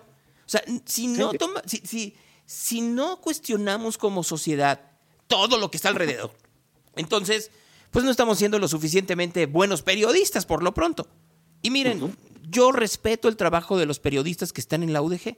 Creo que tienen un periodismo que, que, que, que vale la pena seguir, ¿no? Sonia Serrano, Omar García, el propio Gabriel Torres. Pero tenemos que reconocer que hay una línea editorial. ¿No? Como la puede tener cualquier medio de comunicación, el informador tiene una línea editorial, el mural tiene una línea editorial, Quiero TV tiene una línea editorial, Telediario y Multimedios tiene una línea editorial, Imagen tiene una línea editorial, Azteca tiene una línea editorial. Y el periodista, estando ahí, tiene que hacer varias cosas. Uno, preguntar si tiene una cláusula de conciencia. Azteca e Imagen tienen una cláusula de conciencia, por si no lo sabían, en donde uno puede eh, demostrar su inconformidad hacia ciertas líneas de, de, comunicación que puede tener la empresa. Yo en los micrófonos de imagen, en los mismos micrófonos de imagen, he eh, expresado mi inconformidad a ciertas decisiones editoriales de imagen en su momento. Lo hice por darles un pequeño ejemplo. ¿Recuerdan cuando Ángel Verdugo dijo que atropellaran a ciclistas? Tú estabas al aire conmigo. Sí, sí, lo recuerdo. No, y ahí en los micrófonos de imagen puse mi inconformidad al respecto como lo he hecho en muchas otras ocasiones. O sea, entonces, el periodismo no solo tiene que ver con encontrar eh, eh, qué es lo malo de la sociedad y reflejarlo y poner el reflector, sino también ser muy puntual hacia, hacia en qué estamos de acuerdo y en dónde no. Y creo que ahí, nosotros como sociedad, tenemos que ser muy claros en ello. O sea, eh, a ver, entiendo que no necesariamente está también las cosas en Jalisco, pero a mí no me engañan cuando de pronto aparecen cosas que dices, ah, ahora resulta que les interesaba mucho el narcotráfico en el Estado, pero no les interesó durante 10 años. O sea, que no vimos los narcobloqueos en la época de Emilio González y Aristóteles Sandoval? ¿Que no vimos las amenazas de muerte eh, a candidatos durante el periodo electoral pasado? Sí, claro, sí, sí, o sea, mira, y lo acabas de decir, eh, Gonzalo, o sea, el que afirma está el que afirma está obligado a probar. O sea, si yo digo algo en contra tuya, tengo que tener los elementos, porque si no se convierte en una difamación completa. A ver, Entonces, y, entiendo, Ravelo dice, es lo que encontré yo eh, de un testigo protegido en los Estados Unidos. Sí, pero el testigo protegido, como tal, no ha, no ha derivado en que haya una denuncia o haya una investigación o haya una petición de extradición del gobernador Alfaro o cualquiera de las personas que están dentro de esa nota. Así es, son solamente indicios. O sea, ese es mi punto. O sea, tú como periodista, en el momento en el cual tú dices, mira, aquí está, ah, bueno, pues entonces, ¿de dónde está la acción judicial? Si no existe la acción judicial, se convierte en dos cosas. O en un trascendido, que hay que tener mucho cuidado con los trascendidos, o mm, en una nota teledirigida. Definitivamente, Gonzalo. hay que ser muy, muy Y eso es lo que hay que tener mucho cuidado. Yo no estoy defendiendo a Alfaro, porque luego dicen, es que tú eres muy amigo de Alfaro. No, a ver, regresamos al punto. Si fuera amigo de Alfaro, como dicen, como ha pasado con... Bueno, si fuera amigo de Alfaro, tendría un programa en el sistema jalisciense de radio y televisión en donde hablara de las maravillas de mi festival. Ese sí es amigo. O sea, a, ver, seamos muy claros en eso, Marco. O sea, ¿quiénes son amigos y quiénes no son amigos? ¿No? O sea, ahí está muy claro, ¿no? Sí, sí. La investigación en Estados Unidos de los vínculos de Alfaro con el cártel Jalisco Nueva Generación existe. A ver, volvemos a lo mismo. El gobierno de Estados Unidos no ha salido a decir existe esa investigación. Solo que llevamos tres años en donde dicen que está esa investigación. Yo me preguntaría más bien de dónde viene la tardanza por parte del gobierno de los Estados Unidos para poder emitir ese tipo de, ese, tipo de fichas rojas o ese, ese, tipo de cuestiones, ¿no? Sí, ese tipo de fallos, pues. O que- sea, que- que lo- A ver, Anabel Hernández, eh, dos días antes de la elección, a través de una nota que sacó Carmen Aristegui, habló sobre la, eh, el, el vínculo que podría haber entre Alfaro, sus hermanos y el cártel Jalisco Nueva Generación. ¿Recuerdan? Yo lo entrevisté Sí. a Alfaro el lunes después de la elección. Fue la segunda entrevista que dio, la primera se la dio a Javier Alatorre en Hechos. ¿no? Eh, y, y ahí yo le pregunté y me dijo, pues mi primer viaje es a Disneylandia, mm, riéndose mucho, ¿no? Riéndose eh, totalmente. Eh, yo sigo esperando, bueno, por un lado, debió haber sido su, su- su reacción de nueva cuenta, ¿no? O sea, si lo, lo irascible de Alfaro es muy claro, pero la segunda, si efectivamente Alfaro está siendo investigado por la, por la justicia norteamericana, ya se tardaron, ¿no? Sí, definitivamente. Entonces hay algo ahí y habrá que esperar. Y como tiene que ser objetivo nada más, ¿no? O sea, ver en qué deriva todo esto. Pero mientras tanto, no, no hay nada, no, no hay nada que le llamemos nosotros abogados una verdad eh, legal al respecto. ¿No que te- no Alfaro debería usar su derecho de réplica antes de demandar desde la titularidad del Ejecutivo? Este, pues mira, eh, yo lo que creo es que sobre reaccionó. Yo, la, para serles muy honesto, lo estoy diciendo, yo volvería a burlarme de la investigación si el que nada debe, nada teme. ¿No? A ver, yo, yo, yo creo que el periodista habla más este, a partir de, de- de cómo están sus notas. Miren, em, hace muchos años, muchos años, eh, se me fue Bob Woodward. Bob Woodward en el Washington Post eh, publicó una columna en donde hablaba de la investigación que tenía el gobierno de los Estados Unidos en contra de Manuel Bartlett. ¿no? Columna que no llegó a los medios de comunicación en México, este, pero que, eh, bueno, o, que llegó sotoboche, ¿no? Eh, Eran de las ocasiones en donde no se podía hablar de ciertos personajes en, en- en México bajo ciertas características. Eh, pero se supone que la investigación continúa contra Bartlett, ¿no? Solo que Bartlett, ahí sí hay que decirlo, ¿hace cuánto que no pisa territorio norteamericano? No, muchísimo. Un rato ya, que no, que no va para allá. Dicen, lo acusan de ratero y desviar recursos. No sé si la cuarta la primera dice, no, no, lo- no lo acusan de eso, ¿eh? No. No lo acusan. De hecho, ni siquiera acusan al Faro, sino que acusan a sus hermanos y a alguien cercano a él, a una colaboradora, de ser el vínculo con el gobierno de Alfaro y el cártel Jalisco Nueva Generación. Eso es lo que dice Ricardo Ravelo, que está declarado por un testigo protegido. Eh, que, que hay que decirlo, claro que puede haber testigos protegidos. Y claro que los testigos protegidos pueden decir muchas cosas. La labor de los gobiernos, en este caso del gobierno norteamericano, y que tendría que ser del gobierno de México, es investigar si el dicho de estos, de estos testigos protegidos es real.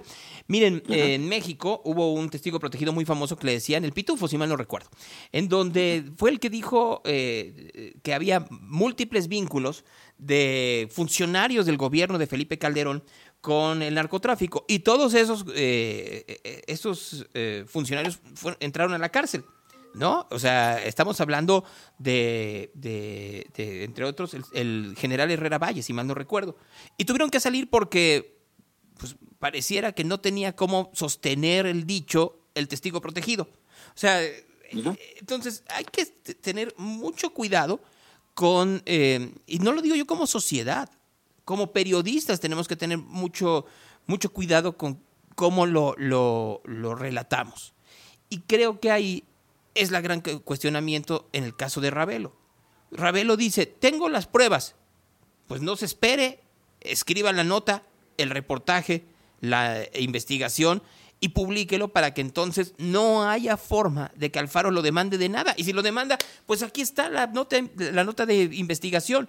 Pero si solo se convierte en tweets en donde dice, este, eh, hago responsable al gobierno, pues a ver, yo creo que, para ser muy honestos, si vas a andar de noche no tengas miedo en fantasmas. Sí, de- definitivamente. Y aparte, Gonzalo, pues to- todos lo sabemos también. Quien conoce de un hecho ilícito está obligado a denunciarlo, así que pues tendría que. No, no, efectivamente. él no tiene que denunciarlo, tendría que hacerlo el testigo protegido. Si él tiene los Así datos es. que le dio el testigo protegido, tendría que publicarlos. No, si Sí, lo que tiene es la declaración del testigo protegido, bueno, me queda muy claro que así es. O sea, eh, eh, o sea, que- creo que sí hay que tomar en consideración. Y a mí me llama poderosamente la atención el ruido y la... Y, y- y, mm, eh, ¿cómo, ¿Cómo se lo podemos decir? La atracción que tuvo la columna de, de Ravelo y en qué medios fue. Y creo que eso nos llama poder, nos, nos dice por dónde va. Sí, sí, esa publicidad muy sesgada, ¿no? No, más que publicidad es, a ver, ¿en qué medio salió? Pues fundamentalmente en aquellos en donde están peleándose con Alfaro, ¿no? Los medios de la UDG y NTR. Y que no, o sea, y si no tenemos claro cuál es la línea editorial de esos medios, pues entonces, como lo era en su momento la jornada, puede haber muy buenos periodistas en la jornada, pero era muy obvio que la jornada, que, que- lo que hoy en día es muy claro, lo que quería era que llegara su gallo al poder. Y llegó su gallo al poder y todo es miel sobre hojuelas. ¿O no? Sí, ya, ya todo es, es un paraíso ya. O sea, no, no, no, no, no nos engañemos, Marco. O sea, Así es. o sea, y, y- y creo que en el día de periodista tenemos que serlo. Bueno, ¿cuántas veces lo dijimos de Carmen Aristegui? Que hacía periodismo militante. Sí, mu- muchas, muchas veces. Este, no, o sea, o, o dudamos que la octava es periodismo militante. No, digo, quien lo dude, de plano no, no, no, no tiene ni idea, pues. Mira, miren, eh, eh, en alguna ocasión, cuando cumplimos, ah, ¿cuántos años habríamos cumplido? Em, ¿Uno, dos? Eh, no recuerdo. Fue a mi cabina en, en RMX Pedro Ferriz. Y le pregunté sobre la campaña de López Obrador y Felipe Calderón. Y ahí, de manera muy honesta, no sé si cínica, pero honesta, Ferriz dijo, yo en ese momento tomé un papel militante y político, no de periodista. De qué es lo que, de qué, cómo tenía que ser la comunicación hacia, hacia López Obrador. ¿Le costó? Pues veamos en dónde está Pedro hoy en día, por supuesto. Pero por lo menos fue honesto en eso. O sea, fue muy honesto en decir que- cómo accionó su comunicación hacia la gente. Y así sucede. Fox News hoy en día es un vínculo político del Partido Republicano y específicamente de los trompistas. Y negarlo es, es eh, ser muy naif. Como regeneración, ¿no? El periódico, no el de los Flores Magón a propósito, sino, sino el de, de la 4T y de Morena. O sea, tal cual periodismo militante, no militar, militante. Militante con una ideología, con un partido, con un, eh, con un cacique, con un, con un eh, líder moral o como quieran decirlo ustedes.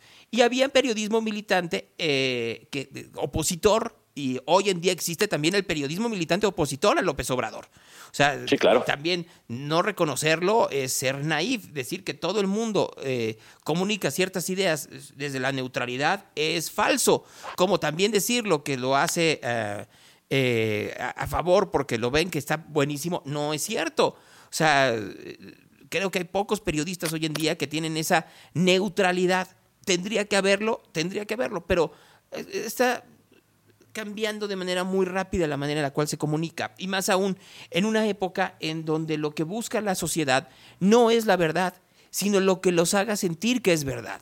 Entonces, en el caso de Jalisco específicamente, pues, ¿qué te hace sentir que es verdad? Lo que te diga que Alfaro es el villano. Y muy probablemente sea villano en muchas cosas. Y haya otras en donde probablemente los villanos sean otros. Solo que este, no queremos entrar en esa discusión, porque en el momento en que entramos en esa discusión, quien lo dice es un vendido del gobierno de Movimiento Ciudadano, es un vendido del Movimiento Naranja, es un vendido de Enrique Alfaro, y ya en el peor de los casos eres un vendido de Dante Delgado, ¿no? Pero, eh, y lo mismo sucede en el caso contrario, si hablas en contra de López Obrador, o eres un vendido del PAN, o eres un vendido de Claudio X González, o eres un chayotero, o así te, o, así te sigues. Cuando en realidad lo que tendrías que ser es muy puntual hacia, hacia lo que necesita la sociedad hoy en día. Y necesita puntos de vista diversos. Y sí, claro que lo dices desde tu circunstancia. Yo no puedo negar que mi circunstancia puede ser muy lejana a la que pueden tener los periodistas que he nombrado anteriormente, que pueden ser perseguidos y que pueden ser amenazados. Yo no dudo que eh, el señor Ravelo sí lo hayan amenazado en las últimas semanas y que lo hayan amenazado, yo no sé si gente cercana al Faro o gente que lo que quería era que la percepción fuera que Alfaro lo estaba amenazando y que tenga una circunstancia muy distinta a la que tenga yo. Pero también hay otros, y hay que reconocerlo, que pueden hacerse mártires y en realidad lo que están recibiendo son pingües ganancias para llevar a buen puerto a su gallo. Así es. El tráfico, Marco. Claro que sí, Gonzalo, para ti todo esta mañana. En Avenida Vallarta y Periférico hay complicaciones por una persona que fue doblemente atropellada. En Periférico Sur y Avenida Colón, un percance también vial. En Juan Gil Preciado y Avenida Calandrias, otro percance con un motociclista. En Jardín de Santa María, en Tlaquepaque, en Privada del Puerto y Camichines, otro choque entre particulares, igual que en Avenida López Mateos y Francisco Zarco, para que lo tomen en cuenta. En Paseo de la Luna y Paseo Solares en Zapopan. En Jesús García y Liceo, muy cerca del centro de la ciudad. Igual que en Adolf y Avenida Concepción, otro percance donde un tráiler inclusive tiró su carga, por lo que solamente hay un carril disponible. En José María Vigil eh, y Avenida Enrique de León, otro percance igual en Avenida Chapultepec y Avenida Vallarta, en Pino Suárez y Reforma, en el centro de la ciudad, en Agustín Díaz y Francisco Montes de Oca, para que lo tomen en cuenta, y Avenida Copérnico y López Mateos. Semáforos que no funcionan esta mañana, nos reportan de Juan Pablo II, eh, todo periférico hasta Hidalgo, eh, mal, eh, mal sincronizados, esto en Zapopan, y vialidades ya complicada la circulación, Mariano Otero de Avenida Plaza del Sol Las Rosas, Avenida Aviación de Camino Viejo a Tezistán a 5 de Mayo, y Avenida Servidor Público de Avenida de Jesús a Santa Margarita, lo que es también el reporte vial de Radio Real Gonzalo. Detuvieron a Gaby Castillo, que se dice influencer y que participaba en Enamorándonos. Eh, se dice que pertenece a la Unión Tepito y es pareja sentimental de Lunares. Bueno, de ese programa parece que salió todo ese cártel. ¿Ahí? bueno, pues, en fin, este, ¿qué te puedo decir? Gracias, Marco. Muy buen día. Al contrario, Gonzalo, feliz día del periodista. Nos escuchamos mañana. gracias, gracias. Muy, muy buen día. Y lo vuelvo a decir, yo no me catalogo como periodista per se. Hay quienes, como bien dicen, soy un pone rolas. Y, sí, lástima que ya no puedo poner tantas rolas en real por, eh, por obvias razones, ¿no? Si no, tendría que dejar de transmitir a través de Instagram y no sé si sea lo mejor, ¿no? Y que me escuchen nada más en Tuning Radio, ¿no? Nomás para que vean. Y sí, doblemente atropellada, ¿no? Eso sí es tener muy, muy mala suerte pero son de las cosas que uno tendría que tener en consideración. Y ahí creo que sigue de vacaciones, este, arañó a su perra un gato en Puerto Vallarta, pues ¿qué esperaba? ¿No? Así tal cual, pues ¿qué esperaba? ¿No? Y miren que es una pitbull asesina, ¿no? Tal cual. Este, hay mucha contaminación en Guadalajara, bueno, pues es invierno, entonces las inversiones térmicas en ciudades en donde hay alta eh, tránsito, es común, si ustedes vieran cómo está la nata desde la ventana en donde yo veo,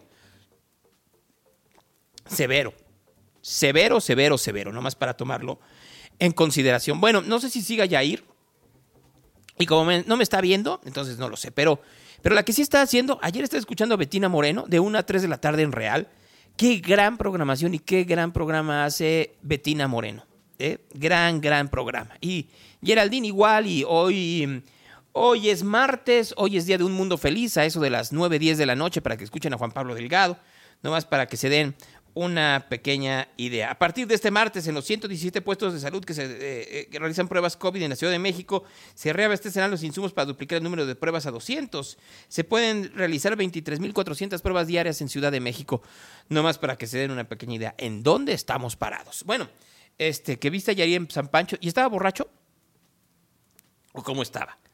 Así. Eh, este, no, porque les soy muy honesto. Eh, en Año Nuevo, ¿quién me habrá felicitado de Año Nuevo? Nadie.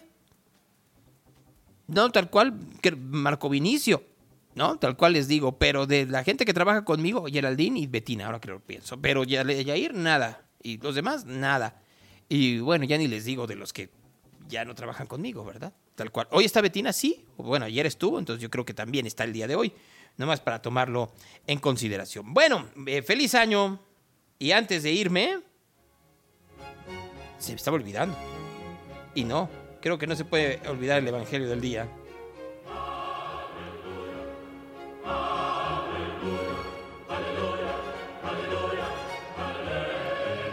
En aquel tiempo, Juan se encontraba de nuevo ahí con dos de sus discípulos fijándose en Jesús. Jesús, Jesús que pasaba, dice, ahí el Cordero de Dios.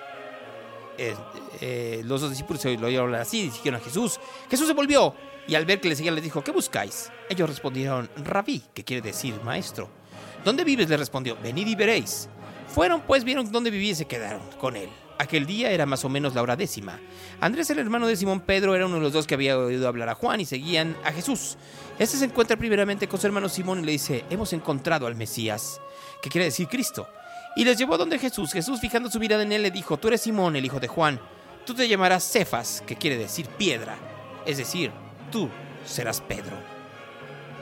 Esa es palabra de Dios. Esto es Radio Real. Muy buen día. Quédense aquí en Real. ¿Qué propósito? A ver, me voy a parar para decirles algo. Le arreglamos a la programación y cuando no hay locutores, van a escuchar la mejor programación que se puede escuchar en cualquier estación de radio, en cualquiera. ¿No? Bueno, obviamente si está Madela, está un poco complicado porque Madela hace un programa extraordinario, ¿no? Pero después todos los horarios de Rock 101 apestan. No, pero para serles muy honesto, de ahí en fuera, la mejor programación de radio en el mundo existe hoy en día en Real. Así que busquen en mi perfil aquí de Instagram o en el de Twitter, van a encontrar ustedes el link para que puedan escuchar Real eh, durante el día.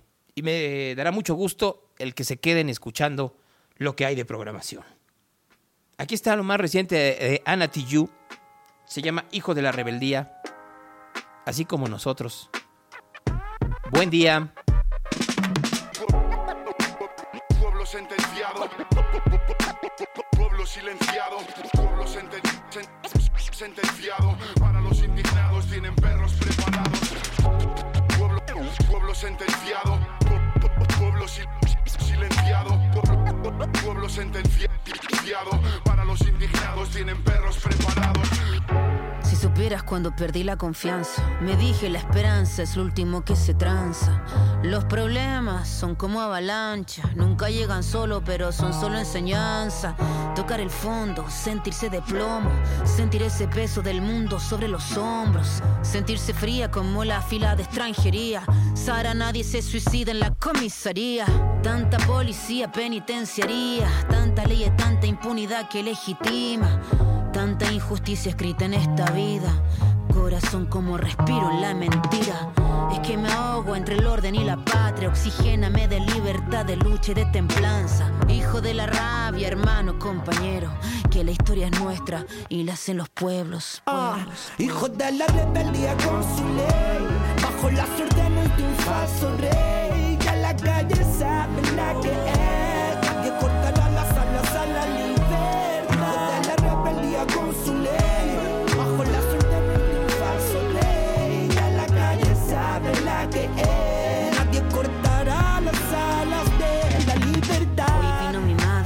a tocar a mi puerta. Me dijo, tómalo con calma, ordena las penas. No es depresión, solo capitalismo. Que todo está hecho para sentirse muy perdido. Es un laberinto, se pierde el equilibrio. Que hay muchas luces oscureciendo contenido. Pero que es normal, que a todo nos pasa. Nos quieren drogados pegados a la pantalla. Me dijo, escoge tus batallas. Que la convicción es más alta que las montañas, que la verdad demora, pero siempre estalla. Que no pierda el foco, siga saltando, vaya hija de la rebeldía. Me cantó mi madre, y para los que olvidan, si otros se sientan en la mesa del enemigo, yo no tengo estómago, ni perdón ni olvido. Hijo de la rebeldía con su ley, bajo las órdenes de un falso rey. Ya la calle sabe la que es, nadie cortará las alas a la libertad. Hijo de la rebeldía con su ley,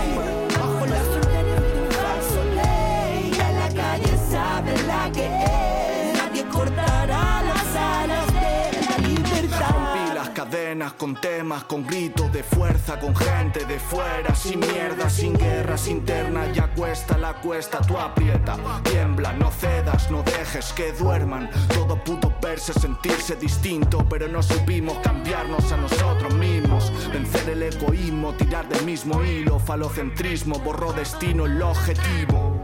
A carcajadas se reían los ricos porque el pueblo unido se alejaba de sus principios. Discutían a gritos, estaban divididos, no decididos y ahora tirito por este exilio. En mi almohada soy en tiros, abro los ojos por todos aquellos que los han perdido. Los que no tienen voz y están sometidos, escuchar lo que digo, si nos unimos están vencidos. Hijo de la rebeldía con su ley, bajo las órdenes de un falso rey. Ya la calle sabe la que es, nadie cortará las alas a la libertad. Hijo de la rebeldía con su ley,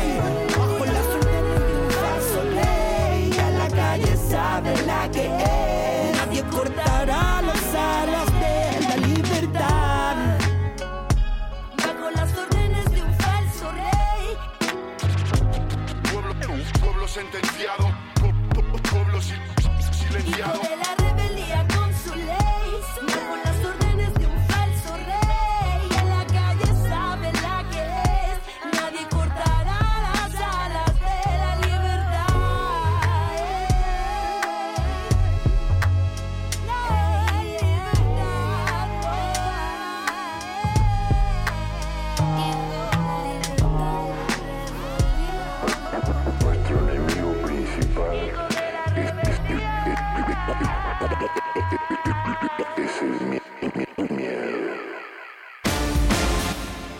Esto es real. Con Gonzalo Oliveros. Hello, it is Ryan, and I was on a flight the other day playing one of my favorite social spin slot games on chumbacasino.com. I looked over the person sitting next to me, and you know what they were doing? They were also playing Chumba Casino. Coincidence? I think not. Everybody's loving having fun with it. Chumba Casino is home to hundreds of casino style games that you can play for free anytime, anywhere, even at 30,000 feet. So sign up now at chumbacasino.com to claim your free welcome bonus. That's chumbacasino.com and live the Chumba life. No purchase necessary. Group. Void prohibited by law. See terms and conditions. 18 plus.